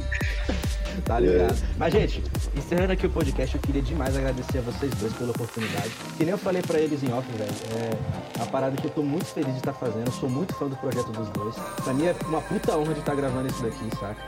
É, eu tô feliz demais por eles terem aceitado o convite. É, é um bagulho muito foda aí, saca? Eu digo isso mesmo de fã, tá ligado? Então, valeu demais vocês terem aceitado esse Eu também fico muito feliz. eu Tô muito feliz com isso. Valeu, Nossa. cara. Eu que agradeço aí. Estamos aí pra quando quiser aí a gente marcar um outro dia e trocar mais uma ideia aí. A casa Com de vocês. certeza, mano. É nóis. Cara. Postar. Só postar- peço perdão aí pela falta de imagem minha. ver. Porque É. eu, celular... eu só peço perdão aí pela falta de imagem minha, mas na próxima eu vou Então a gente vai marcar o próximo só pra, pra Só ver essa pelo cara bonita. Valeu, valeu. Com certeza, a casa de vocês. Mas, mas é isso, rapaziada. Sem palavras mesmo. Obrigado pelo convite. Obrigado A pelo apoio que, que vocês que vocês estão dando pro projeto lá, falando sobre as músicas. Isso é massa pra caralho, tá ligado? Tipo, é, é bom a gente ter esse tipo de feedback, né? Alguém apoiando, como a gente falou, né? Isso impulsiona a gente de alguma forma, né? A continuar trabalhando. Isso é massa pra caralho. Sem palavras mesmo. Tamo junto. Que isso, mano. A gente agradece vocês dois, mano, que continuem fazendo essas sonzeiras absurdas que vocês estão lançando esse ano, ano passado também. Você é louco, mano. Eu tô adorando, mano. Que Massa, por mim que massa. continue assim muito tempo. Na moral. Mas, Ô, então, Afonsinho, encerrar, bora. É isso aí mesmo que eu ia falar. Beleza. Os caras estão alinhados. É, que todo mundo cobra da gente. Se a gente não faz, a gente tá fudido. E, velho, vamos fazer as nossas indicações de música, pelo amor de Deus, a melhor parte desse podcast, meu parceiro. Cara, pra começar essas indicações de música, eu vou colocar logo é você, Thales, que você chamou o respeito. Olha. Qual é a track que você vai mandar pra galera? Mano, eu vou indicar a track que eu já comentei no podcast hoje, mano. Eu vou indicar, não tinha como ser outra. outra. Outro som, mano. Vou indicar o álbum do Cadum, que ele lançou tem poucas semanas. Esse álbum foi lançado pela Mosaico, né? A Mosaico que é uma gravadora brasileira. E nesse álbum ele fez seis músicas, mano. A última delas ela não é Psytrance, é tipo um. Não sei o que é, mano. Não é Psytrance, é uma música muito boa. Escuta lá que vocês vão curtir, é uma vibe mais chill, tá ligado? Envolvendo aquela vibe do muita jazz que ele gosta também. de, de trazer para as tracks dele, mano. Então escutem lá, principalmente a música que ele fez com Fractal Joke, mano. Absurda, mano. Tô apaixonadíssimo nessa Eu vou track. ouvir, eu não Foda, escutei escutem lá. ainda. Eu também não escutei, Som. não É, ainda. eu vou ouvir. Escutem lá, vocês vão curtir, eu acho. É, tá ligado, cada um. E você, Roger Alan, meu querido Roger Alan, o que, que você vai indicar de música pra galera? Rapaz, a gente falou muito de techno aqui, né? Falou bastante. Eu vou indicar um techno, que é um set do Sebastian Lenz, no The Circle, que é no Egito. É muito doido esse set. Cara, Ah, é é, um- mano, indicação Modular, muito assim, bravo. Nas, nas, nas pirâmides lá, né? Eu vi. Sim. Mano, esse set dele é muito doido. muito doido. Então eu vou indicar aí pra quem quiser gosta de um technozinho de qualidade, é isso aí. Esse tecnologia, rapaziada, vamos curtir então tecnologia indicação do cara. Instagram, o que, que você vai indicar pra rapaziada aqui? Você pode indicar um trem, você pode indicar um rock, pode indicar Cara. uma fique à vontade. Deixa eu achar aqui qual que é o nome do set, velho. Eu, eu ia indicar uma música, mas aí como eu- ele falou do set, eu vou indicar o set. Tu lembra qual que é aquele set do tal Chip Rebellion no Fusion Festival, né, Rafa? Ou tem do Burning Man também, eles lançaram agora. Eu ia indicar. Ah, é? É? então, então, tá, ó, duas indicações, então. Escuta do Fusion Festival e do Burning Man. Eu É. escutei esse do Burning Man, cara. É novo? É, foi do Burning Man, acho que de 2019, né? Mas ele foi postado agora. Foi postado agora. Ah, olha só. Indicação Olha, pesada, é mas acho que. Cara, Eu não sei, eu escutei esses dias, mas eu não sei se foi postado agora. Eu não, eu não tenho mais. O último que saiu foi aquele dos flashes lá, que tem bastante coisa com flash que você tá falando, não? Não, o que eu tô falando é aquele clássico que a gente sempre escuta, né? Que é o. Acho que do Fusion, né? Fusion Festival 2019. Ah, Acho que é esse. ser. Sei, sei, sei qual que é. É de Cara, duas horas e muito pouco, né? Esse aí, esses Ah, é. aí, cara, são. Do, do, dos últimas pessoas que eu escutei dentro do cenário da música eletrônica, são os caras mais fodas que eu já escutei, assim. Parada extremamente bem feita, extremamente diferente, tecnológica ali dentro do, do- do- do que os caras fazem. Muito variado. O Township assim, ó. Rebellion que vocês estão falando? É, Township Rebellion. Mano, muito foda. Eu Bem- acho, bem se eu não me variado, engano, melódico. que, que o podcast que a gente gravou com o Blaze também, ele indicou Township Rebellion, mano. Que dúvida, que dúvida. É o, cara, vibe. Pra mim, pro Rafa, pro Blaze, Township Rebellion, acho que é uma das maiores referências assim, que a gente tem de, que foda. de artistas de qualidade, de, de tudo, assim, os caras são muito bons. Tá, vou, só vou indicar uma outra coisa então, pra gente indicar duas coisas. Eu, eu vou indicar um artista de drum and bass, QZB. QZB. é bom demais. É muito da hora, velho. Eu vou escutar. Caralho, mano. Tem uma música deles que se chama, chama Take It All. Uhum, foda. É a primeira da playlist deles lá no Spotify. Take It All. Muito foda, velho. Take it all, já vou até anotar aqui. É. Cara, eu tô estudando muito drum and bass ultimamente, velho. O liquid drum and bass. É, eu curto pra caralho. Foi, isso aí foi uma indicação do Alchemy Circle pra mim, cara. O cara mandou bem demais. Caralho, meu, que absurdo. Os bichos são muito bons. lá da, da resina, né, velho? Ah, vocês estão falando do Alchemy Circle? É, dos, dos moleques lá que faz pra Mano, Dark. Eu pago um pau sinistro pros bichos, mano. É o, Eles fizeram o o Ciro pra. É, e o. Mano, remix pra Darkness. Sim, foi, foi. sim, ficou absurdo, mano. gente, é, os moleques são gente boa pra caralho, A mano. gente já gravou com eles, eles são muito gente fina, velho. Caralho. É. demais pros bichos. Eles que me indicaram esse QZB, aí eu falei, nossa, mano, que sonzeira, mano. Tem um outro cara que eu curto também bastante, que até, tipo, eu indiquei pra eles, falei, mano, escuta aí dele, ah, então escuta esse QZB. E eu falei do Ground, é um outro cara de, de and Bass. É só Ground, tipo, sabe o Ground Bass? Tira o Bass e é só Ground. e é mó ruim de achar ele no, WhatsApp- no, no Spotify, porque você coloca Ground tem muita gente. Aí você tem, é, você tem que ir nos artistas e, e vai estar, tipo, Ground com tudo maiúsculo. Ele é Fechou. esse cara. É, e Ele é de drum and bass também. nossa, é muito foda. Esse é muito pesado. Tipo, o QZB ele é mais melódico, ele é mais, tem uns vocalzinhos e tal, mais tipo vibe. Né? Liquid, tipo, assim. Do mal, assim, ó. Do mal, tá? Massa. Eu curto muito Noisia também, que acabou aí agora, há pouco tempo atrás. Eles encerraram um projeto, Noisia chama, que é extremamente foda. Os caras têm um som também muito louco. Tem uma vibe parecida com o Toy Ship Rebellion, de atmosfera, dark, pesado e tal. E ao só que mesmo mais bass, né? Mais. É, mais drum bass, é, mais pesadão, mais agressivo, mais, mais síntese muito louca pra quem gosta de sound design, aí é uma, uma bela aula. Ah, os caras. Eles, eles terminaram, né? Eles acabaram nós, não tem mais nós agora. Inclusive eles fazem um podcast, que acho que é um dos únicos também de drum bass, que é bem massa. É, comentam sobre track, fazem umas paradas bem, bem legal assim. Que da hora. Da hora. Qual é o nome aí da indicação, só pra galera que tá em casa escutando pegar? Oi? Qual é o nome da, da indicação que vocês estavam comentando agora? Desse Noisia. artista? Noisia. Nois, Noisia. Noisia. É, com S. É Vision ao contrário, assim, tipo, eles pegaram um, um bagulho que tava Só. escrito Vision e tava ao contrário, e daí, Ah, que da hora. tá ligado? Caralho, Boto fé. E você, Rafael, você vai, vai, vai na Township Rebellion também no set ou, ou vai indicar algum outro? Cara, eu vou no Township Rebellion porque eu acho muito foda, é o que eu mais tenho escutado de música eletrônica atualmente. E eu acho muito bom. Todas as músicas, tu pode voltar lá na- na- nas primeiras e são foda pra caralho. E as de hoje em dia são foda pra caralho também. Então acho que é uma bela indicação pra quem não conhece. Com certeza é, tem que conferir e, e escutar pra caralho aí, porque é muito bom. Tem os sets também e tal, tem as músicas separadas. Muito massa. Cara, não tem uma pessoa, não tem uma pessoa que eu mostre o som. E parece que é um som meio que universal, assim, ó. Porque ele não é, tipo, nem muito pesado, que, tipo, vai só naquele público que é mais do mal, nem muito melódico. É uma, uma parada bem universal, assim. Todas as pessoas que eu indico, escuta isso, todo mundo fala, nossa, caralho, muito foda. Muito foda. Então, eu acho que vale a pena aí, galera escutar, velho. Acabando o podcast aqui, eu já vou procurar pra Sim, na escutar. moral. Pô, e agora eu vou passar. Escuta a Ramesses. A Ramesses. Ramesses? Meu A minha, a minha Demorou. Romeu é a, é a favorita. Aí a Romeu também, também curta a Romeu. Meu, anotando aqui, Porra. E aqui eu vou passar então para a última indicação desse podcast. Vou perguntar aqui pro Afonso. Afonso, o que, que você quer? Caralho, mano, mas tu me pegou uma hoje. Mano, hoje eu vou indicar Eu não vou indicar Psytrance hoje, não. Olha só, eu não vou indicar Psytrance. Gente, pra os, os meninos aí não conhecem, mas, velho, eu sou um fulonzeiro safado. Nossa, meu Deus. O Thales tá, tá, tá de saco cheio de tantos fulon que eu indico aqui nesse podcast. Mas Pois é. hoje, é. sim. Hoje não vai ser fulon, rapaziada. Hoje eu vou indicar uma banda de gente. Gente, pra quem não conhece, é metal progressivo, né? E eu vou indicar hoje uma, uma banda que se chama Periphery. É uma banda muito foda, mano. Muito foda mesmo. E a música dele se chama Priestess, é do álbum Judgment. É, peraí, Ju- Juggernaut, isso, Juggernaut Omega. Cara, é muito foda, é muito foda mesmo. Pra quem gosta de sons progressivos, rock progressivo ou metal progressivo, que é o meu caso, por exemplo, é, é, é uma mão na roda, mano. É, é um sonzinho delicioso, vocês vão curtir demais. Pode ir, hora. é a indicação. E no mais, é isso, rapaziada. Obrigado demais pela participação. É, hoje foi um- uma noite sensacional pra mim. Eu acho que eu posso falar esse nome de todo mundo do Boteco.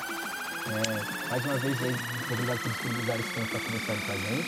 Eu vou abrir aqui espaço aqui no final para vocês falarem o que vocês quiserem, algum agradecimento, algum recado, e é isso. É, acho que não tem mais muito o que falar. É, agradecer né, novamente. É, para quem tá aí iniciando na produção, tem esse sonho, é, cara, é, eu sempre falo. Eu sou muito, eu fu- eu fui muito professor, mas acho que eu fui muito mo- motivacional também. Para todos os meus alunos eu falava, cara, é, só deixando um trecho aqui da, da entrevista do, do Mano Brown, né, que ele fala uma seguinte, seguinte coisa: a música ela é ingrata, ela te quer só pra ela. Se tu não dedica 100%, na, se tu não dedica 100% pra ela, ela não te dá nada em troca. E é isso, cara. É, a música, ela realmente ela é isso, cara. Tu tem que, tu tem que abrir mão de muita coisa pra tu conquistar algo dentro da música. E só quem se dedica muito, 100% e é, com amor, tá ligado? Com bastante vontade, não desiste, né? Porque é muito difícil. Ainda mais a música eletrônica, né? Que é. Tu é tipo, tu é uma banda, né? Tu sintetiza, tu banda cria. Tu cria é, tu cria melodia, tu mixa, tu, master- tu faz tudo, né? Arranja. Então é uma parada muito complexa, cara. Então é, não é de um dia pro outro, não vai ser nem um ano, nem dois, talvez nem três anos que tu vai conseguir sucesso. Então tu tem que ter muita persistência, tem que ter muita dedicação e continuar, não desistir. Eu acho que quando tu, quando tu chega naquele limite que tu fala eu vou desistir, e quando tu continua, é aí que tu é recompensado, né? Caraca, Eu irmão. foda. Eu, é, eu, eu falo isso por mim também, porque eu eu fui assim, né? O caminho não foi fácil, foi, foi difícil. E mais difícil que fosse, eu nunca desisti. E me dediquei 100%. 100%. E hoje tá aí o resultado. Acho que eu tô alcançando os meus objetivos. E é isso. Eu nunca desista. né? Se é esse teu sonho, corre atrás.